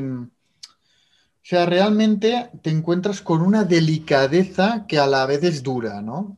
No sé cómo expresarlo bien, pero eh, realmente te encuentras con una persona en Louis Gluck, ¿no? Si quieras o no, tú vas visualizando a través de estos poemas a la misma Luis, una persona muy delicada, pero muy reservada y que se cierra. ¿no? Bueno, el siguiente poemario que leí fue Averno. En este poemario, que es el más largo de los que tengo, a través del descenso al, al Averno, a veces personificado en Perséfone, va reflexionando ¿no? Sobre el descenso a los diferentes infiernos uh, sentimentales y emocionales invernales de las personas. Por lo que sé, este es un recurso bastante frecuente de Luis Gluck, utilizar una, la mitología griega en este caso, para ejemplificar y transmitir sentimientos de la hora, ¿no? actuales que ella puede sentir. En este caso, el descenso al Averno, al, al inframundo. Otra, otro poemario en el que hace esto es Vita Nova. Bueno, que, en fin, el título ya es definitivo. Si, pero aquí, si Dante no hubiera escrito la Divina Comedia, sería su obra maestra, la Vita Nova. ¿Por qué? El, porque Dante es el título de una obra de Dante. ¿Vita Nova? Sí. Ah, yo no conocía esto. Pero es una obra fantástica y formidable. De hecho, la Divina Comedia, a ver, seré breve. La Divina ¿Qué, Comedia. Qué, qué, raro, hablamos de la Divina Comedia. De hecho, la Divina Comedia existe gracias a la vida nueva, la Vita Nova de Dante. Dante escribe la Vita Nova porque muere Beatriz. Y escribe la Vita Nova sobre Beatriz, sobre su muerte, sobre cómo ha sido su relación con Beatriz, y acaba la Vita Nova diciendo: Esto que he escrito no está a la altura de Beatriz. No voy a estar tranquilo hasta que no escriba algo que esté realmente a la altura de Beatriz. Y eso es la Divina Comedia, que viene a continuación. Y Beatriz sin enterarse de todo esto. Y Beatriz ya en, en Villatiesa. Entonces, entonces el, el, tema está en que solo ponerle un libro, Vida Nueva, bueno, yo os confesaré para los, eh, para los enamorados y para los sentimentales, que yo me casé a una edad un tanto tardía, aunque ahora en este mundo que corre tampoco es tanto, pero bueno, me casé con 45 años y representó un cambio en mi vida y también en, la de mi esposa Gema. Y en nuestros anillos de boda, por dentro, pone Incipit Vita Nueva. Aquí empieza la vida nueva, que es lo que pone Dante en la vida nueva, porque él empieza una vida nueva cuando se enamora de Beatriz.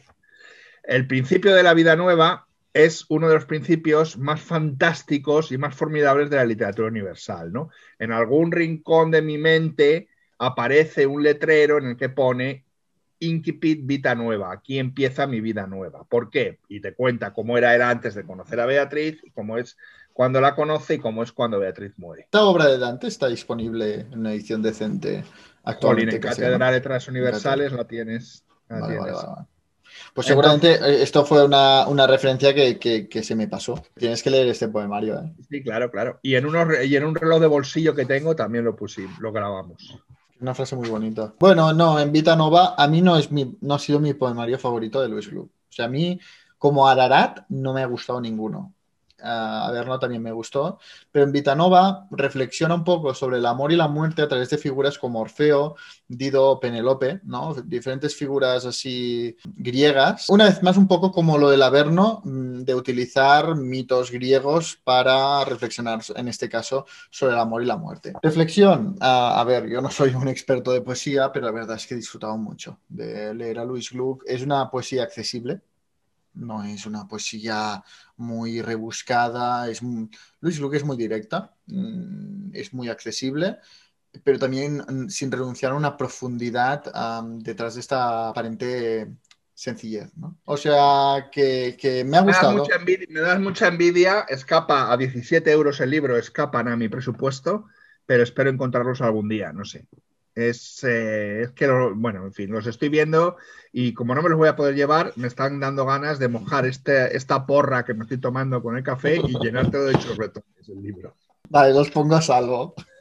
No, pero la verdad, a ver, pretextos, todos sabemos que es una editorial cara. O sea, creo que Pretextos y Alba son las, las, editoriales caras en castellano, pero realmente cuando haces esta inversión no te arrepientes en el sentido de que son ediciones muy bueno. curradas en el, en el papel. Es un papel que es que eh, da gusto. Además, la poesía brilla especialmente cuando lo acompaña también un papel, unos espacios, unos márgenes. El texto respira, te invita a reflexionar.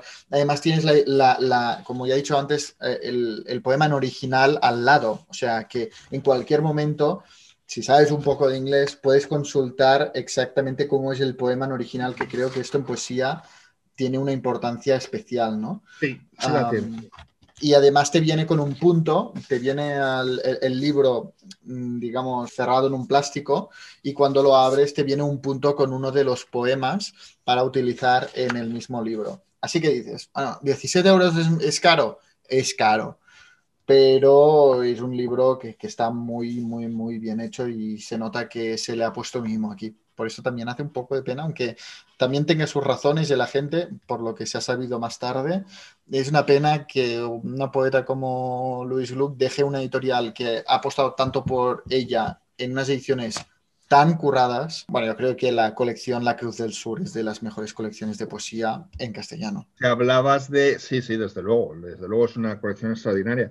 Si hablabas de editoriales caras, se ha faltado decir, para mí las dos eh, proverbialmente caras, que son eh, Ciruela y Valdemar. Valdemar es un pecado. Comprar en Valdemar. En fin, olvidemos, pasemos, pasemos de puntillas porque, claro, lo que ofrece Valdemar es una locura, pero unos precios también mareantes, ¿no? Sí, sí, sí, sí. sí. ¿Qué has leído tú? Pues yo quiero eh, hablar de un clásico, de un ah, clásico eh, en, una recopilación de sus relatos que se llama Cuentos Esenciales, es eh, Guy de Maupassant. Oh, me encanta Guy de Maupassant. ¿Has, leído Bellamy? No he leído Bellamy. Es, su novela más importante. Ya, ya, pero es que, es, que no he leído novela, he leído relatos de él. Es que es un libro de relatos de 1500 páginas. ¿Has leído El Orla? Sí, claro. Ah, y el Orla tiene mucho, mucha amiga, pero esa amiga no la voy a desmigar aquí porque lo he leído, porque voy a dar el día 11 de este mes, de este mes de enero, un taller sobre los cuentos de Maupassant.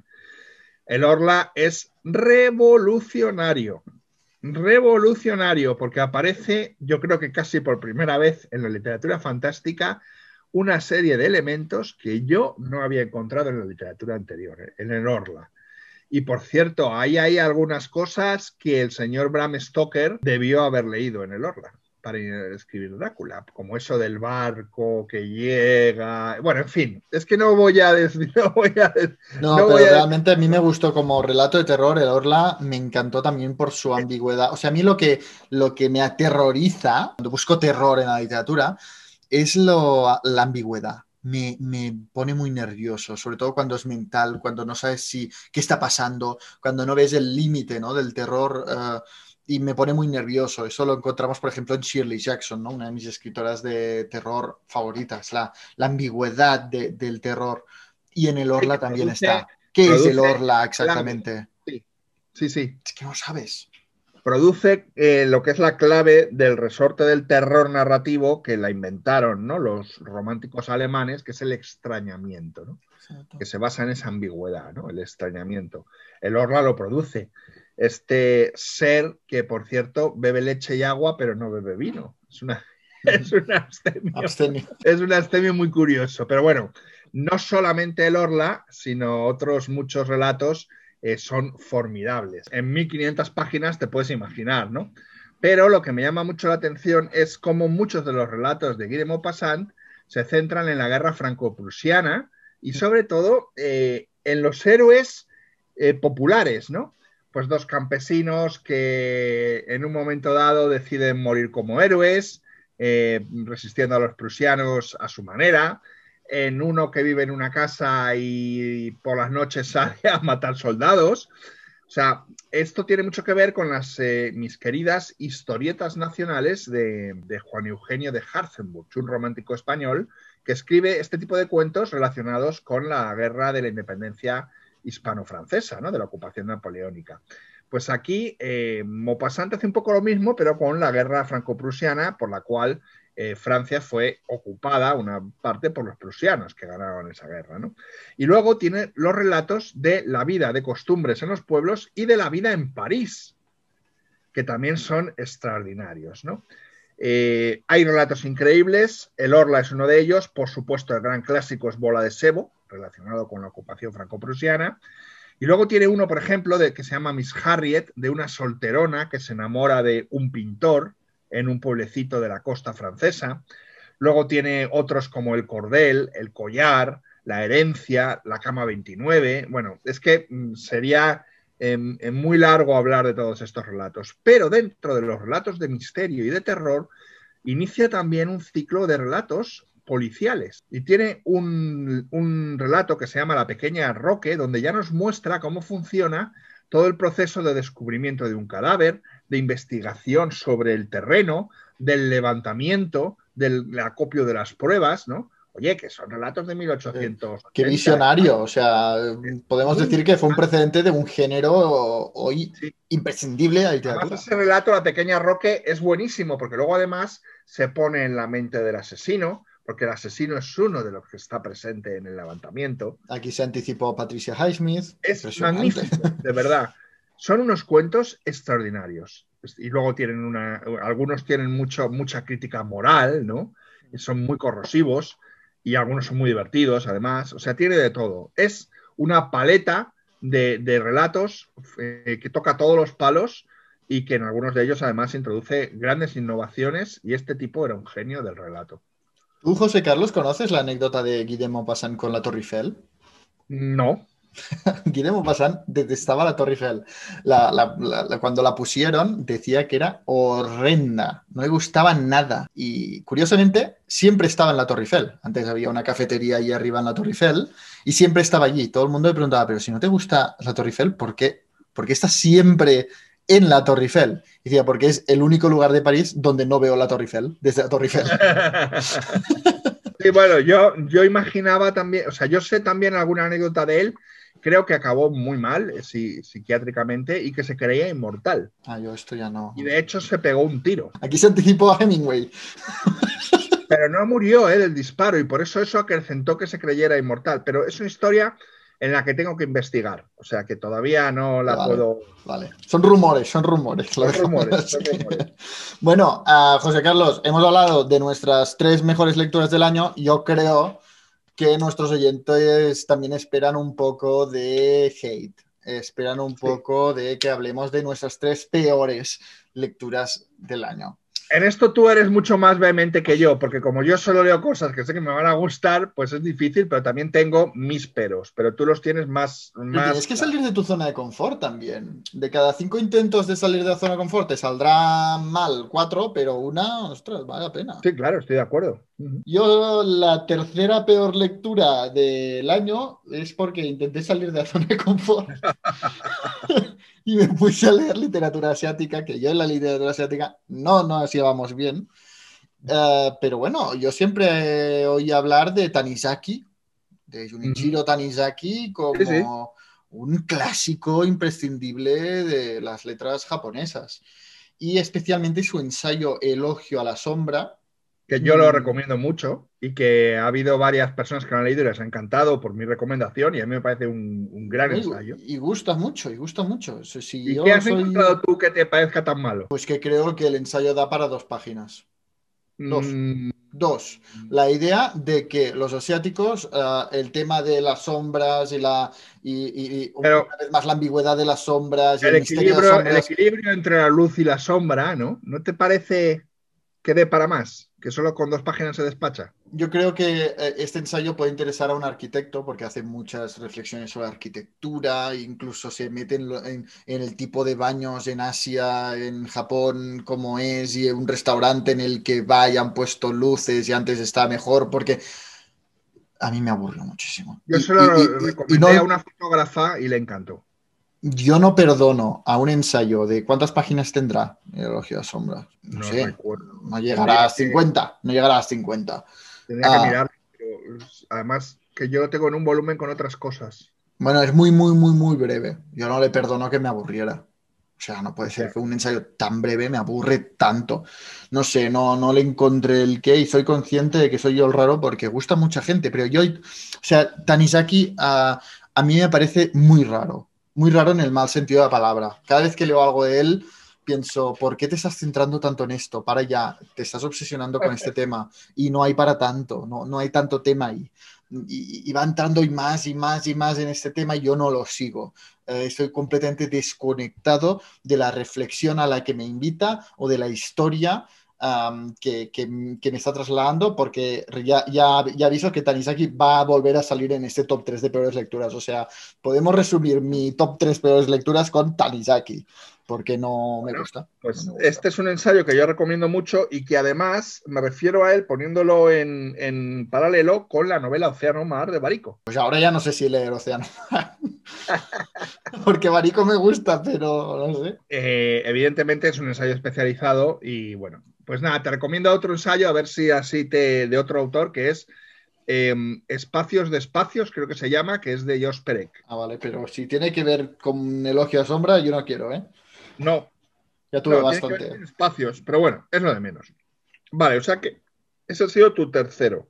Sí, ¿y el tuyo? Yo eh, voy a poner en estas lecturas de 2020 como el ter- la tercera peor La Torre herida por el rayo, de Fernando Arrabal.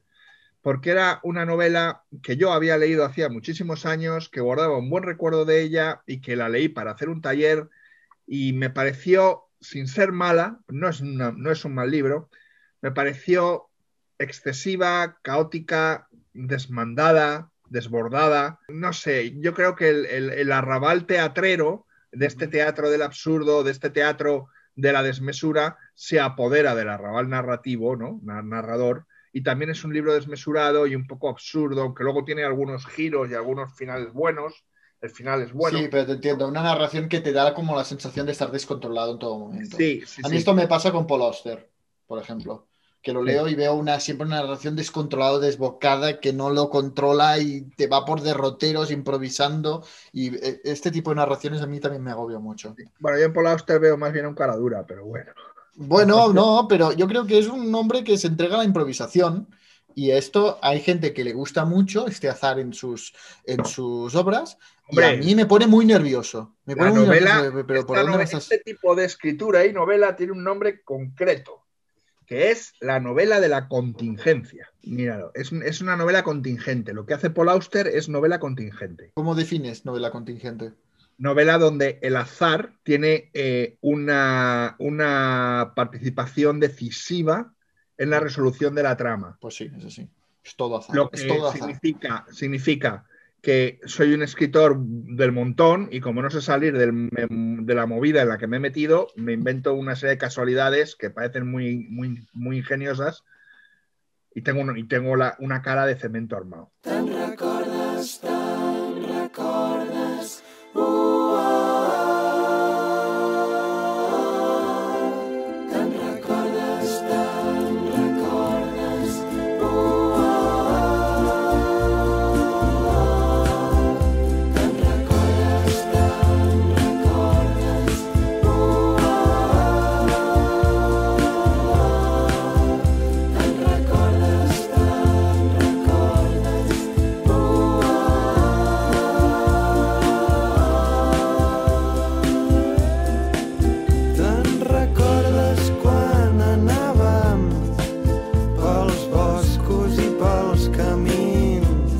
Así que Fernando Arrabal, La Torre herida por el rayo, novela antigua, por cierto, ganadora de un importante premio literario, no recuerdo cuál ahora mismo, ¿eh?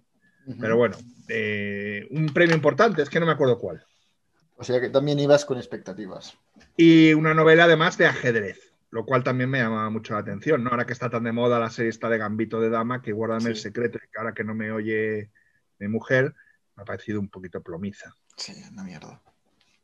Tampoco. Pero Espero bueno. que no oiga este podcast, Andrea. Lo irá, lo irá, lo irá. Yo no digo tanto que una mierda, ha tenido cosas buenas, pero me ha parecido un poco pesada. No me ha gustado, a ella le ha encantado, a mí no me ha gustado A mucho. mí se me ha hecho cuesta arriba. A mí se me hizo cuesta arriba en algunos momentos también, sí. Al igual que una novela que leí, que es la segunda peor novela que he leído en 2020, Qué bien traído. que también iba con muchas expectativas. Se trata de Americana de Chimamanda Ngozi Adichie. Eh. Ya hablé de ella Sí. en otro, en otro café. Por lo tanto, no voy a repetir las razones detalladas por las que no me gustó, pero es que prácticamente no me funciona nada. Pero lo que más detesto, más detesto de todo, hay muchas razones, ¿eh? ah, por ejemplo, que se vende como una novela africana y no tiene de, de africano nada, es una escritora estadounidense. Punto. O sea, estadounidense al 100%. Luego, mucho peso de denuncia social que a mí me sobraba y me se me hacía cuesta arriba.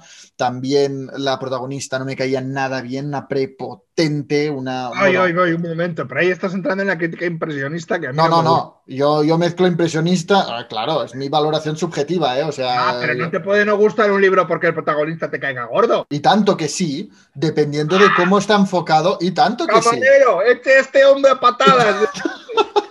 Y tanto que sí. No, no, todo depende del enfoque. O sea, eh, yo puedo no estar de acuerdo con el protagonista, pero leer una novela de 400 o 500 páginas, que la novela todo el rato te está intentando convencer de lo buena que es la protagonista y de que la- el mundo es injusto con ella y que ella te caiga gorda, ah, se puede hacer insoportable. Insoportable. Cuando la, insisto, ¿eh? cuando la novela todo el rato te está intentando convencer de que te tiene que caer bien y no te cae bien. Vale, te comprendo, te ¿Me comprendo. entiendes lo que quiero decir? Perfectamente. Pero lo que me da más rabia encontrarme en una novela es que alguien dice, yo te quiero mostrar lo mucho que sé de este tema, que es un poco lo mismo que pasó con Peste y Cólera, ¿no? Yo no conecto con estas novelas de alguien que te dice, "Ah, yo te quiero mostrar todo lo que sé de este tema y lo voy a hacer a través de una novela y no lo sabe disimular bien.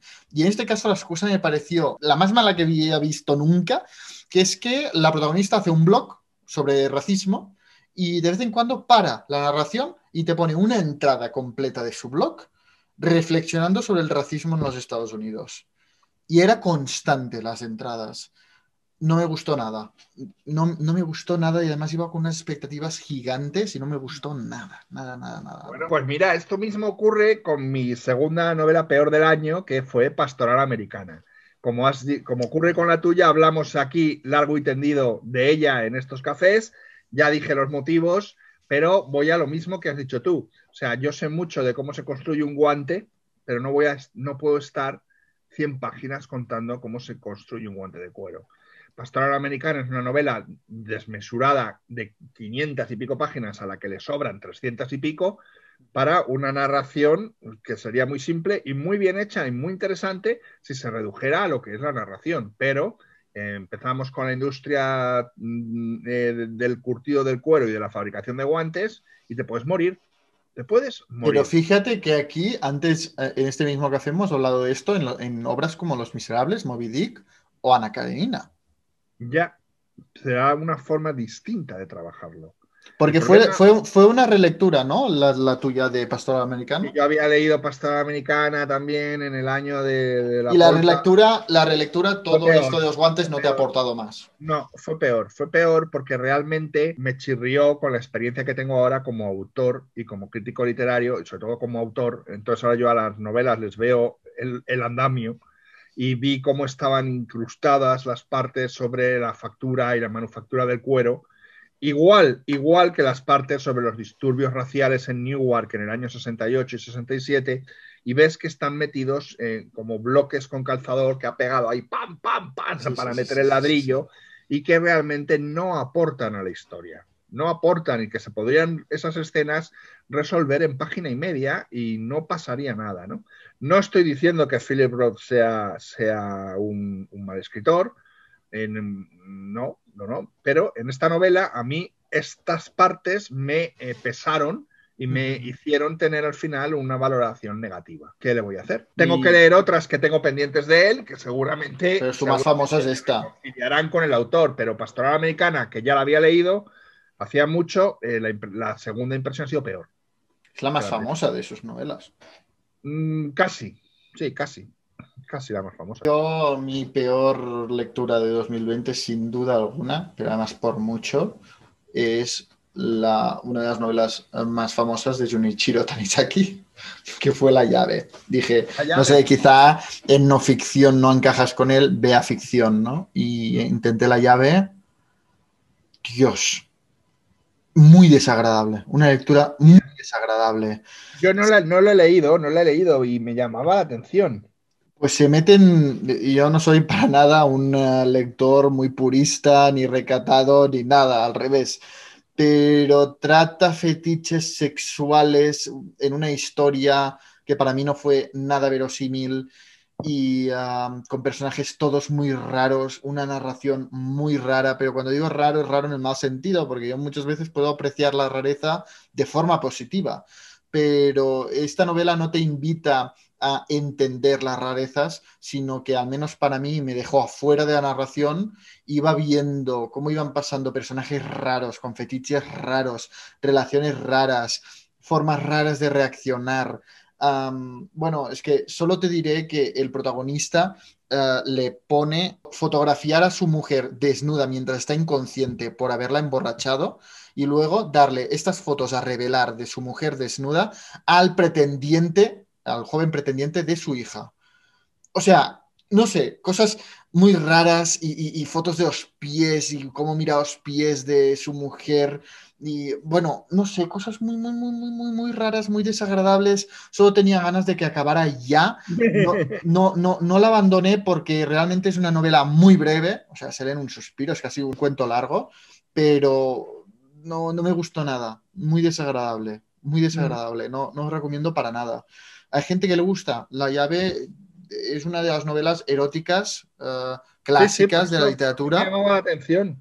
Pues, pero yo no sé, yo no me atrevería a decir que es erótico. Yo solo Bueno, diría. sabemos que el erotismo japonés siempre ha ido en otro, en otro nivel y en otro ritmo, ¿no? Y, y ha marcado cierta Bueno, y que- tendencia y- en el y- europeo, Y ¿no? que Tanizaki estaba cargado de fetiches y era sadomasoquista. I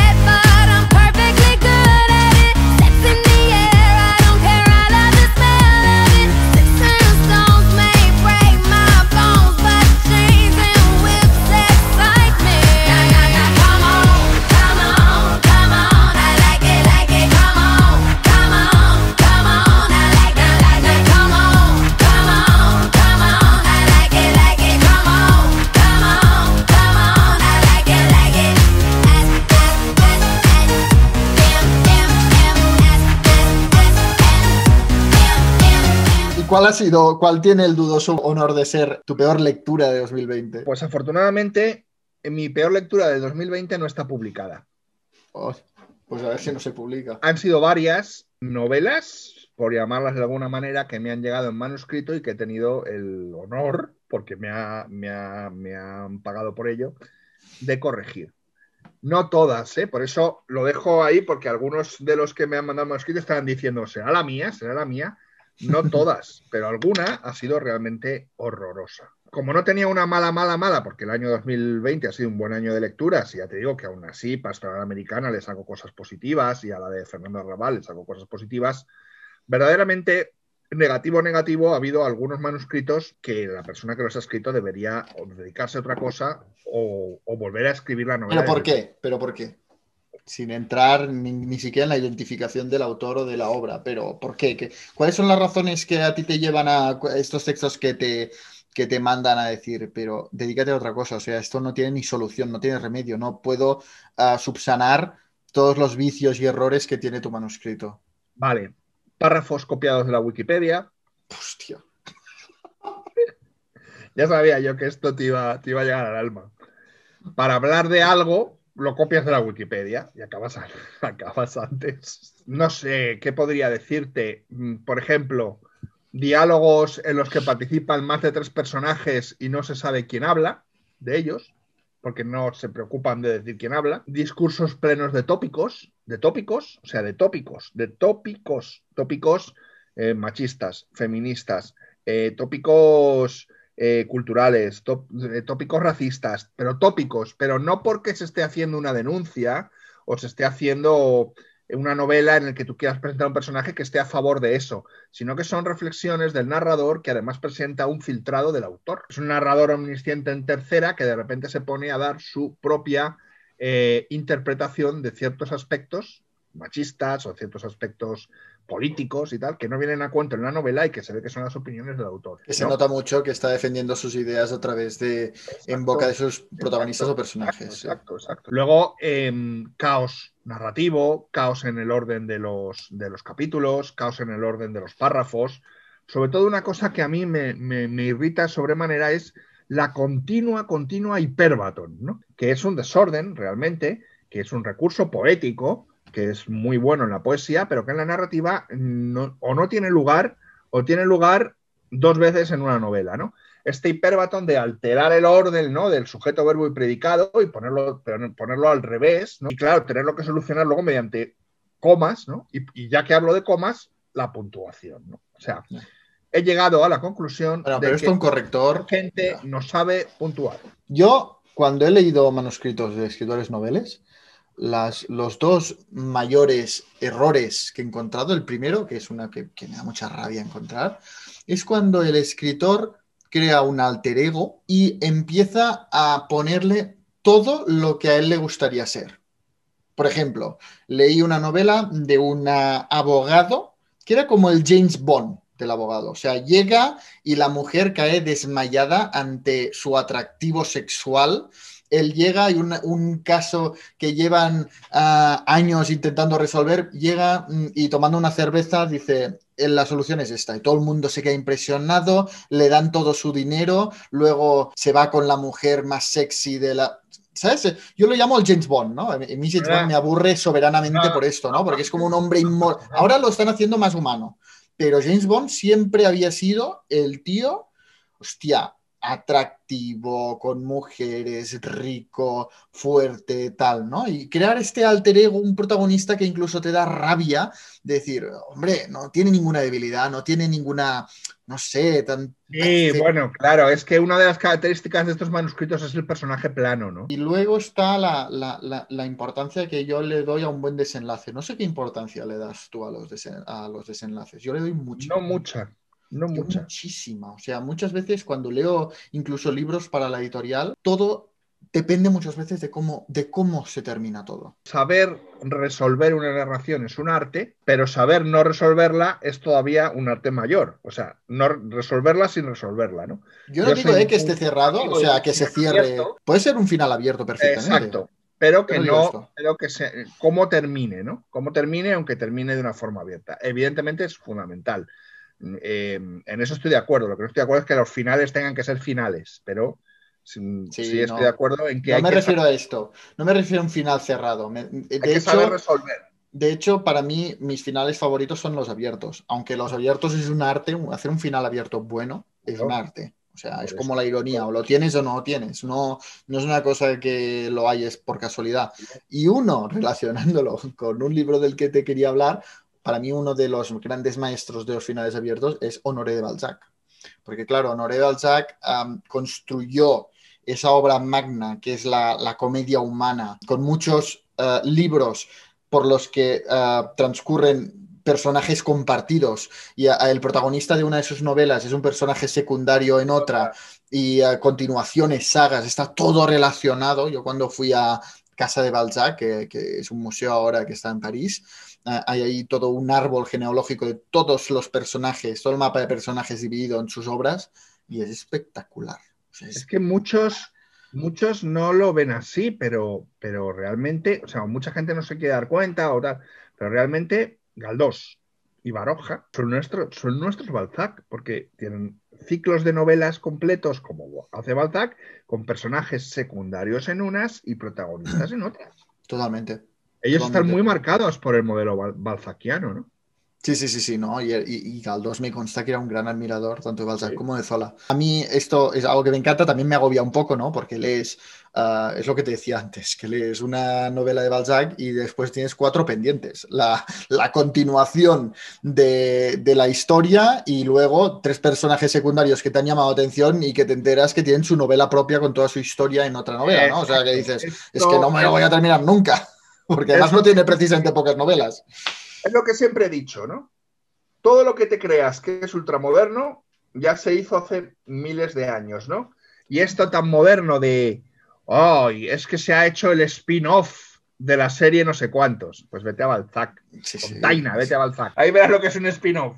Y es, y es genial ver cómo, claro, esto también lo que le permite, como cada uno de sus personajes tiene su novela propia y su historia propia, es que aunque en una novela te lo, encuentr- te lo encuentres como personaje secundario, ya tiene la complejidad de un protagonista. Aunque aparezca solo en un capítulo y llega y se va, dices, es que este- esto no es un personaje secundario. Es que Esto este- lo hace mucho, lo hace mucho Baroja con médicos. Cumplen su función, pero luego tienen su novela. Claro, pero esto, esto les da un plus de profundidad y complejidad, aunque sea un personaje secundario, ¿no? Quieres conocer más de estos personajes. Y yo ahora, este mes de diciembre, he leído la obra más famosa de Balzac, que es Las ilusiones perdidas. No sé, ¿tú, tú te lo has leído este? No, no, no. Yo de Balzac he leído muy poco. Eh, eh, leí, eh, no sé si es de él, Papá Goriot. Sí.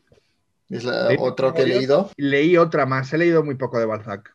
Es, no, es una, no es un estilo, ni Zola ni Balzac, que me gusten mucho. Y cuando los leí, yo ya estaba un poco de realismo harto y cansado.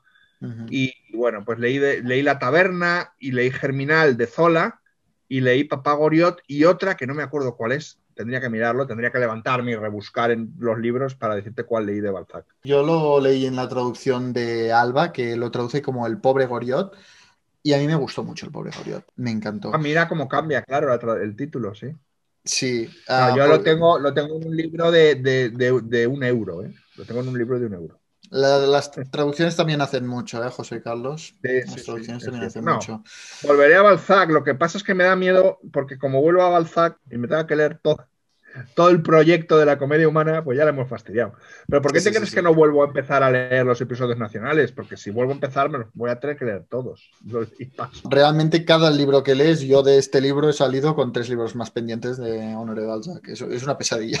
es la pesadilla de todo lector. Como cada vez que te lees un libro crece la lista de pendientes. Yo me esperaba de las ilusiones perdidas que me gustaría mucho más que el pobre Goriot, porque a mí el pobre Goriot me encantó. Pero claro, yo sabía que las ilusiones perdidas era la obra maestra de Balzac. Pues sorprendentemente no me ha gustado tanto. Tiene Mm. muchísimas páginas. Sí que es cierto que tiene un protagonista muy, hostia, muy complejo y muy interesante, que es ah, Lucien Chardon, que eh, es un, un joven poeta muy bello, muy atractivo, te lo muestra como un ángel, ¿no? Que en- enseguida cautiva a las mujeres y esto le permite ascender hasta un poco la aristocracia, ¿no? Porque un aristócrata se enamora de él y son amantes, y así es como se va a París. Y vemos como en París el poeta se corrompe, se deja llevar, ¿no? En esta, esto yo creo que lo controla también Balzac, o sea, es especialista en eso, ¿no? En coger un alma pura, ponerla en el centro de la miseria de París e irlo corrompiendo y a- hacer que se hunda en la decadencia de ese París. Pero ves, fíjate que este es un motivo común, ¿no? Antes hablaba de los cuentos de Maupassant. Él también presenta un París que corrompe, ¿no? Y el Hasta típico Julebec, provinciano. Sí. eh, Hasta en Julebec aparece un París que corrompe y aparece esa dicotomía entre el campo, la ciudad, donde, o sea, hasta en Suite francesa de Irene Nemirovsky aparece París y el campo, las dos partes bien diferenciadas, ¿no? Claro, Este porque es estaba- un motivo muy- interesante a analizar en la literatura francesa. Y, y también lo encontramos en El pobre Goriot. O sea, Balzac hace exactamente lo mismo con sí. Eugène de Rastignac en, en El pobre Goriot. Pero ¿qué pasa? Que la parte central de la novela, cuando Balzac empieza a hablar de si debe 3.000 francos, luego no sé cuántos de intereses, te pone incluso páginas Sí. enteras de cuentas eh, Eh, y los intereses y tal, te, te empieza, pero páginas y páginas y páginas de números, que yo que soy de letras, digo, lo leía en, en diagonal porque yo me perdía de tantos Claro, cálculos. Es un, intento, es un intento de ofrecer al lector un corte, como ya te he dicho otras veces, de la realidad. De la Muy vida. realista, pero realista que se compra un sombrero y te dice exactamente el, el precio del sombrero y de dónde saca el dinero, de esta cuenta o de allí, o sea, bueno, o sea, muy realista en ese sentido y muy detallista en los números, o sea, Claro. no sé, yo no entiendo cómo eh, Balzac se arruinó tanto con su editorial porque un tío que tenía las cuentas clarísimas, ¿no? Bueno, yo lo que te pregunto es, estos autores de obra mastodóntica,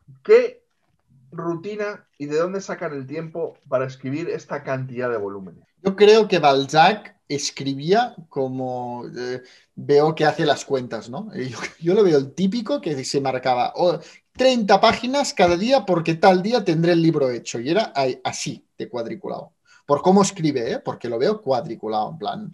ah, Una cosa matemática de ta- tantas páginas tal día, tendré ese libro y me van a pagar 3.000 francos de anticipo que voy a dedicar a... Muy así, muy esquemático, ¿no? Pero a ver, realmente en Balzac yo intuyo que tiene novelas muy buenas y muy malas, porque realmente ves muchas que se han quedado enterradas, ah, que quizá no, ¿eh? Pero, pero claro, es imposible que todas las novelas que escribía fuesen buenas. Y quizás, a lo mejor, las que no son tan buenas es porque cuenta con ayuda.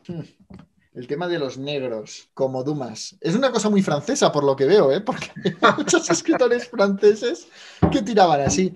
Es No que sé, es lo yo- que te digo, es que no- yo ahora mismo no sé qué, no sé qué autores. Hay algún autor, hay algún autor, no sé cuál es, ¿eh? O sea, cito, cito el dato, pero no sé el autor, lo cito un poco para reflexionar, ¿no? Que dicen que si tú ves lo que ha escrito, no, sus- lo- los años que vivió no le dan para escribir lo que escribió. Yo de, Balzac, yo de Balzac no me lo creo. Es imposible, o sea, no puede, no podía este autor, es que no sé qué autor es, no podía haber escrito tantas novelas en los años de vida, porque le daba una, una división que era imposible, a no sé cuántas páginas diarias o tal. Yo de Balzac no creo, más que nada por eso que decimos de los personajes secundarios y... O sea, no puede ser que lo haya escrito alguien que no fuera él, porque todo está dotado de tal coherencia narrativa, como por ejemplo el pobre Goriot, incluso cronológicamente, porque, por ejemplo, el protagonista del pobre Goriot, que es Eugène de Rastignac, aparece aquí ya como un hombre de éxito, cuando en Claro, el pobre está- Goriot lo habíamos todo- conocido como un joven. Muy construido, de muy- con muy buena cronología, ¿no? Claro, ¿cómo hace esto un tercero? Es imposible, es que lo tenía él todo en la cabeza. Sí, sí, sí, no, bueno, yo es una cosa que comento porque me llama la atención, ¿no? Me ha gustado, a mí Balzac me encanta, pero eh, en el pobre Goriot, con muchas menos páginas, creo que te transmite mm, el mismo mensaje, mucho más potente si cabe, y con personajes, tanto secundarios como protagonistas, mucho más complejos. Aquí eh, ha habido momentos que se me ha hecho aburrido, hay otras que de repente la historia se impulsa y no puedes parar de leer, pero algo irregular he encontrado las ilusiones perdidas. Que me perdonen los lectores más fans de Balzac, pero... Balzaquistas. Exacto. Bueno, pues eh, que te perdonen los balzaquianos, que seguro que lo hacen de buena gana, y sobre todo lo harían, seguro que te perdonarían si leyeran la primera novela que has editado como eh, editor. ¿Es Trotalibros Editorial o Editorial Trotalibros? ¿Dónde va Trotalibros editorial. Trotalibros Editorial, has editado una novela magnífica de la que yo llevo 150 páginas, me quedan menos de la mitad, y ya te puedo decir que es magnífica porque me encanta lo que estoy leyendo, que se llama La Guardia y es la única novela de un escritor que sí que tiene publicado algo de poesía griego que se llama Nikos Cavadías y que es el protagonista eh, de la novela, porque ese es el protagonista. En un juego de metaficcional, el propio autor es el protagonista. En esta novela nos cuenta fundamentalmente la relación del hombre con el mar, del hombre que va en un carguero o va en un, en un barquichuelo miserable, porque realmente el Piteas este es un poco eh, una colección de rumbre sobre las olas Sí, y nos sí. cuenta un poco la relación que tiene con el mar, con el barco y con sus compañeros a través de las guardias ¿no? que hace. ¿no? Este mm, protagonista es el radiotelegrafista del barco, que por cierto, eh, por lo, eres, eh, yo he sido Vaya, esto sí que no lo sabía. Tú has sido radiotelegrafista. radio, no, pero no telegrafista. Es, sido- bueno, radio, es que no sé cómo se llamaba esto ahora. He sido radio, radio de una compañía eh, de bomberos forestales aerotransportada. O sea, Ah. que, y que, que yo dirigía las comunicaciones y me encargaba de la radio. Entonces, ah, me siento identificado con el radiotelegrafista en el tema de los mensajes que hay que enviar y en que están todos un poco mal de la cabeza, parece ser, ¿no? Porque acabas un poco tarumba. Yo me acuerdo que salía con mis walkie-talkies, que tenía dos anchos de banda, recibía por uno la línea 1 y otro la línea 2, ¿no? Y iba todo el rato escuchando los avisos que daban las torres forestales, porque sí, queridos oyentes, en España hay torres forestales que se preocupan de que no se queme el bosque, luego se quema, pero a ver recursos y gente en ello hay, doy fe. Entonces yo fui De, hecho, de hecho, hay una, al principio de la novela, el, el primer oficial, Gerásimos, hay un momento que dice que todos los radiotelegrafistas están locos, con Sí. tantas ondas y tantas Exacto, exacto. Es muy interesante el relato de La Guardia y es un libro eh, que has afrontado con gran valentía, porque además eh, trata unos temas ciertamente eh, urticantes, ¿no? Eh, o sea, sé, la prostitución, la mujer entendida en una dualidad muchas veces como objeto sexual, pero otras también como capaz de conseguir que un hombre se enamore profundamente de ella, pero también como un objeto utilitario, y la sífilis, ¿no? La sífilis, el mal, el mal francés, eh, llamado así por los italianos y por los alemanes, el mal español llamado así por los portugueses, el mal portugués llamado así por los españoles, ¿eh? y en cualquier caso un mal, una enfermedad de la que se ha escrito mucho y que yo creo que se hizo muy célebre porque grandes personajes de la historia de la cultura murieron de ella. Sin ir más lejos, nuestro querido filósofo Nietzsche, que se le derritió el cerebro como un polo de limón, y, eh, por ejemplo, Franz Schubert, que también tenía, tenía sífilis, ¿no? Entre otros muchos, ¿no? Entonces es una enfermedad que durante una gran parte del siglo XX ha sido letal. Ahora creo que se puede curar eh, con, cierto, con cierta tranquilidad. Y la novela empieza con un marinero tarugo, por llamarlo de alguna manera, que se ha contagiado en una de las paradas en un puerto y que está muy preocupado porque tiene sífilis, ¿no? Con todos sus eh, detallados síntomas, ¿no? Que sepa la gente que uno de ellos es que se te puede eh, salir unas úlceras en la nariz y ellos están todos muy preocupados porque no quieren quedarse sin nariz, ¿no? Es una novela fascinante porque es una novela lírica y brutal, ¿no? Es un poco lo que comentábamos de Tatania Tibuleac y el verano en que mi madre tuvo los ojos verdes, ¿no? Este equilibrio tan difícil de conseguir entre la brutalidad y también entre la el lirismo. Claro, aquí tiene que ser lírica porque está en el mar y no hay cosa más lírica que el mar, pero tiene ese tono de sordidez que también encontramos en el corazón de las tinieblas, que no debemos olvidar que en el corazón de las tinieblas, aunque lo cuenta un marinero esperando que cambie la marea en el, puerto, en el- en el puerto de Londres, el recorrido del barco es por un río, pero sin embargo es tan la potencia de lo marino que nosotros no nos damos cuenta que es por un río de agua dulce. Pues en La Guardia ocurre que encontramos esta, esta relación entre el hombre y el barco, entre el barco y el mar, entre el hombre y la mujer, entre el hombre y las prostitutas, y entre la enfermedad que lo abraza todo. Sí, a sí, sí, ellas, a ellos, al barco que está enfermo. Es, bueno, es una novela fantástica. Está dividida en estas guardias y luego ya cuando llega a la segunda parte y a la tercera cambia, tiene unos recursos líricos muy importantes, algunos eh, como capítulos breves que son eh, con título incluso como si fueran eh, em, cuadros o pinturas ¿no? de, de grandes pintores, porque tenía este hombre, por lo que se ve en el texto, un conocimiento sobre la pintura muy, muy importante, ¿no? porque habla mucho de cuadros. Claro, todo viene de la visión del mar, de la visión del ocaso, de la visión del amanecer, ¿no? de las guardias nocturnas. Al fin y al cabo, todos estos son cuadros que se van pintando delante de sus ojos y Sí, sí, sí. luego desaparecen. ¿no? Entonces, por eso tiene esta creencia por, por, lo, por el arte visual. ¿no?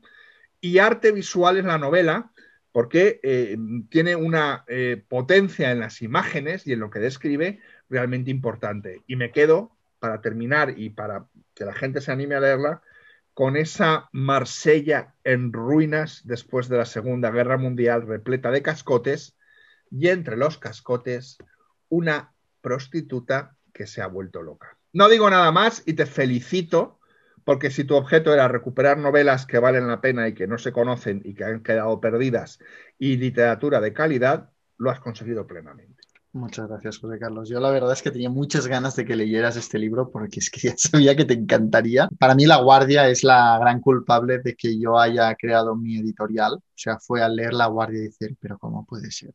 ¿Cómo puede ser que esto sea imposible encontrar hoy en las librerías? Es que no puede ser. Yo creo que es imposible comprender La Guardia sin saber un poco de Nikos, del mismo Nikos Cavadías, ¿no? O sea, Nikos Cavadías fue un hombre que desde muy joven, desde los 16 años o 15 años, tuvo que embarcarse porque su padre murió y tenía que mantener a su familia y ya empezó a ejercer de marinero, habiendo empezado a estudiar medicina, dejó los estudios, se embarcó y vivió siempre trabajando de radiotelegrafista en diferentes buques mercantes, viajando por todo el mundo sin tener nada semejante a una familia o a un hogar.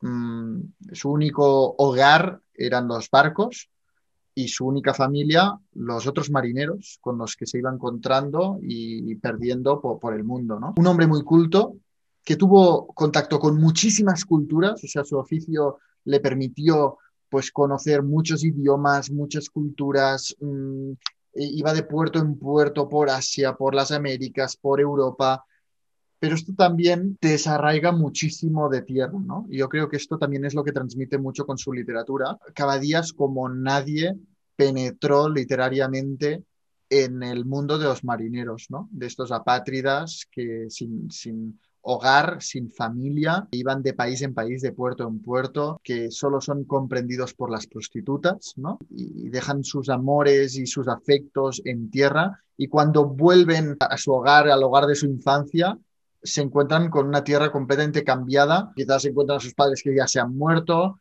uh, se encuentran con, con, un paisaje completamente cambiado, ¿no? Y esto aún, aún los impulsa a huir más hacia el mar. Yo creo que en el Piceas lo que hizo Cavadías fue recolectar todas sus anécdotas, todas las personas que ha conocido en vida y ponerlas en el Piceas y a través de, de, de su periplo, ¿no? Presentarnos todos estos recuerdos, toda su experiencia vital con, tú lo has dicho, con, una, con un lirismo que, no podría ser de otra manera, porque es que Cavadías fue sobre todo poeta. De hecho, solo tiene esta novela y mm, dos relatos, más allá de su poesía, ¿no? Escribió muy poco, pero se ha convertido en un clásico imprescindible de, de las letras griegas. Ha sido una edición muy complicada, muy complicada.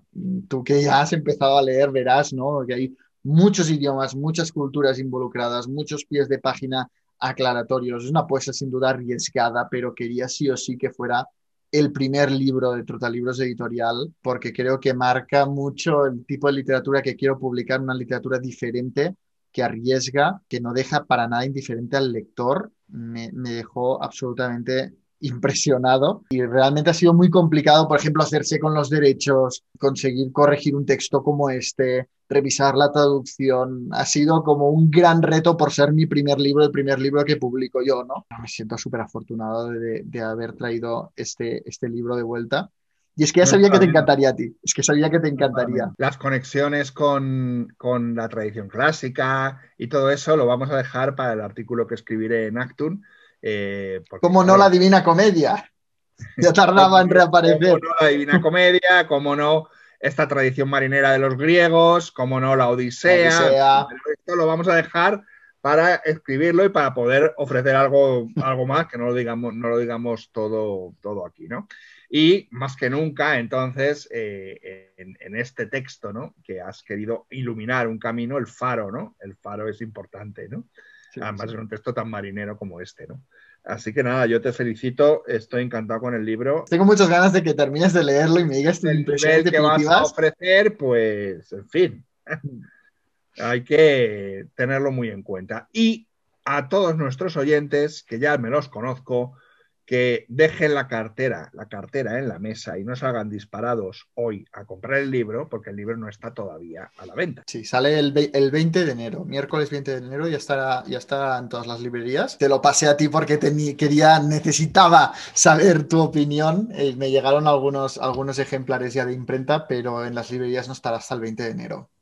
Pues sí, de verdad, es un libro prodigioso. Apartad un poco de dinero y de, dedicadlo a este libro porque merece la pena y porque a mí me ha dado un rato verdaderamente eh, estupendo y me lo he pasado en grande además, porque es que cuenta cosas muy entretenidas. O sea, ya vamos a ir a, a, a lo más utilitario de la literatura, ¿no? Es que es muy entretenido, es muy divertido y luego ya todo lo que te ofrece, ¿no? Ya, y todo diálogo, todo casi todo, todo se, se forma de diálogo. Elevada, exacto, también hereda una tradición del teatro griego en este diálogo. Sí, ¿eh? sí, sí, es muy interesante. Y el gancho inicial que tú lo has mencionado como uh, uh, Diamandis, que es un chico uh, rubio, fuerte y muy joven, muy joven, tiene creo... lo ha pillado. De 17 años, pues lo ha pillado y empieza por ahí la historia. Cuando sube. Claro, a... ahora que me has dicho, ahora que me has dicho que, que Cavadías había empezado los estudios de medicina, entendemos por qué al principio cuando este chico lo ha pillado y va a hablarle a este segundo de a bordo, ¿no? El segundo de a bordo le dice, llamada al radiotelegrafista que le eche un vistazo. Y te dice, ¿por qué al radiotelegrafista? ¿no? Sí, sí, pues no. El, el, radiotelegrafista clarísimamente es el alter ego del mismo claro, Nikos Caballas, porque de hecho se llama Nicolás. de medicina y por eso le trata y dice que le va a poner las inyecciones, que podría poner las inyecciones. Sí, sí, o sea, se ve que es una especie como de, de, practicante, ¿no? Lo que antiguamente se llamaba el practicante, ¿no? Tiene muchísimo peso autobiográfico, pero no es un autor autobiografía. Es No, una claro, novela tiene- y de hecho- mucha- tiene mucha cosa de ficción, ¿no? sí. Pero, pero tiene peso autobiográfico también. Pero de hecho, Nikos Cavadías dijo que no, nunca escribió una autobiografía porque si la escribía lo mataban. Ya, bueno, porque estas cosas que habla dos Claro, veces de la venta de, de la venta de, de una mujer, ¿no? Que te han dado, a- que tú has comprado y luego tú vendes y entregas a un prostíbulo, esto tiene mucho. Ah, sí, también hacer referencia a esto, que lo has mencionado tú también, que es políticamente incorrectísimo. Sea, Pero si alguien espera la, encontrar perspectiva, con la perspectiva del, del, del- escritor, que es un marinero que ha vivido eso. ¿Tú qué, qué- qué- le vamos a hacer? y te está mostrando el mundo de los marineros. Si, Claro, si buscas este momento- feminismo en este mundo no lo vas a encontrar. Si buscas... Es una brutalidad. Un una- mundo- yo, por lo que he podido colegir, es un mundo entre los, entre los años 30 y 55, 60, ¿no? Sí, sí, sí, sí, fueron esos años, sí. Murió en el Porque año- habla un poco de antes de la guerra, de la guerra y luego un poco de después, por ahí, Sí. ¿no? Sí, sí, sí, sí, sí. De bueno, hay que ponerlo todo en perspectiva, ¿eh? De hecho, la única época en la que Cavadías vivió en tierra fue en la Segunda Guerra Mundial que luchó en Albania. Sí, ya, ya lo he leído, eso me ha llegado al alma. Uno de sus relatos, que se llama En la guerra, creo, cuenta un poco es, eh, la- la- su experiencia en la Guerra Mundial. Aquello fue un gran desastre. Aquella Albania ocupada por los nazis o antes por los italianos, Sí, donde sí, se sí, meten los griegos, es, es una cosa casi de sainete, ¿no? Si os gusta La Guardia, también, también os diré que no os perdáis los relatos de Cavadías, que nada, son tres y, y muy cortos. Es un libro que te lo lees en un suspiro. Está publicado, ahora no sé decir por qué editorial, y una es, por ejemplo, una carta a su caballo. Hace una carta al caballo que lo acompañó en, en Albania en la Segunda Guerra Mundial. Otra es una anécdota de la Segunda Guerra Mundial en Albania, de cómo alguien le dio refugio cuando más lo necesitaba, estaba a punto de morir en, en la guerra. Y otra es una anécdota de, de una prostituta infantil eh, de, de- de Asia que conoció, que se llama Lee. Son los únicos tres relatos, ya os digo, bueno, dos relatos y una carta que, que tiene aparte de sus poemas y esta novela, que tampoco es, que es impresionante cada día, sea en poesía, en relato o en novela. Una última cosa de La Guardia que me ha parecido prodigiosa es esa parte donde nos cuenta que comparte habitación, pero no se, no se ven, en un hotel en el que están unos, en un- unos duermen en un turno de mañana y otros duermen en un turno de noche. Y él comparte habitación, eh, por lo que ve, entiende que con una prostituta, pero no la ve, y esa relación que se establece sin verse, ¿no? A través de las colillas de, de cigarrillo que él se fuma, que ella ha- dejado, como ya eso lo comprende y le va- acaba dejando paquetes de tabaco y comida y le zurce los calcetines Se va enamorando.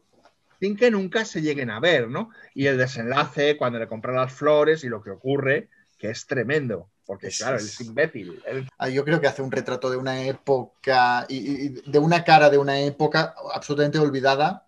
sí, sí, muy miserable, una época miserable. Jo, pues me alegro que te esté gustando tanto. Tengo muchas ganas de comentarlo contigo cuando lo hayas leído completamente, porque también el Poco final me queda ya, última o sea parte.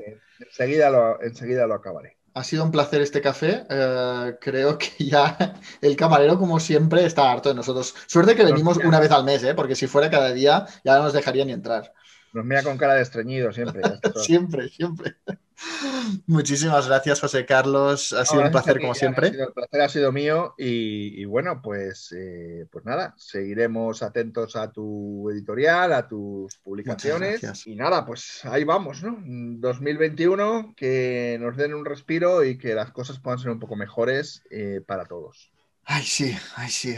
Yo ya el 1 de enero quise respirar ya un aire de cambio, de un año nuevo, diferente, más bueno y mejor en todos los sentidos. A ver si es así. Ah, esperamos que sí, que nuestras lecturas de, de este mes de enero que ahora empieza sean una señal de este cambio. Falta nos hace, la verdad. Por último, invitaros a todos a ir a la web de- del podcast, a Anchor, a n c h o r.fm barra el café de Mendel y mandar vuestras notas de voz mm, proponiendo temas, cuestiones que queráis plantear. De verdad que nos encanta recibir vuestras notas de voz y, y- y comentarlas en el siguiente café. Y que en este café no hemos tenido entrevista con ningún escritor barra escritora, pero que en el siguiente, a ver si mis movimientos fructifican y tenemos a un escritor que ha publicado una gran novela en el 2020 y que, bueno, pues eh, es un escritor importante. Ya, Ah, ya, os, ya hablaremos. Vale, vale, perfecto. Pues muchas gracias a todos por llegar hasta aquí y nos vemos el mes que viene. Eh, feliz año a todos.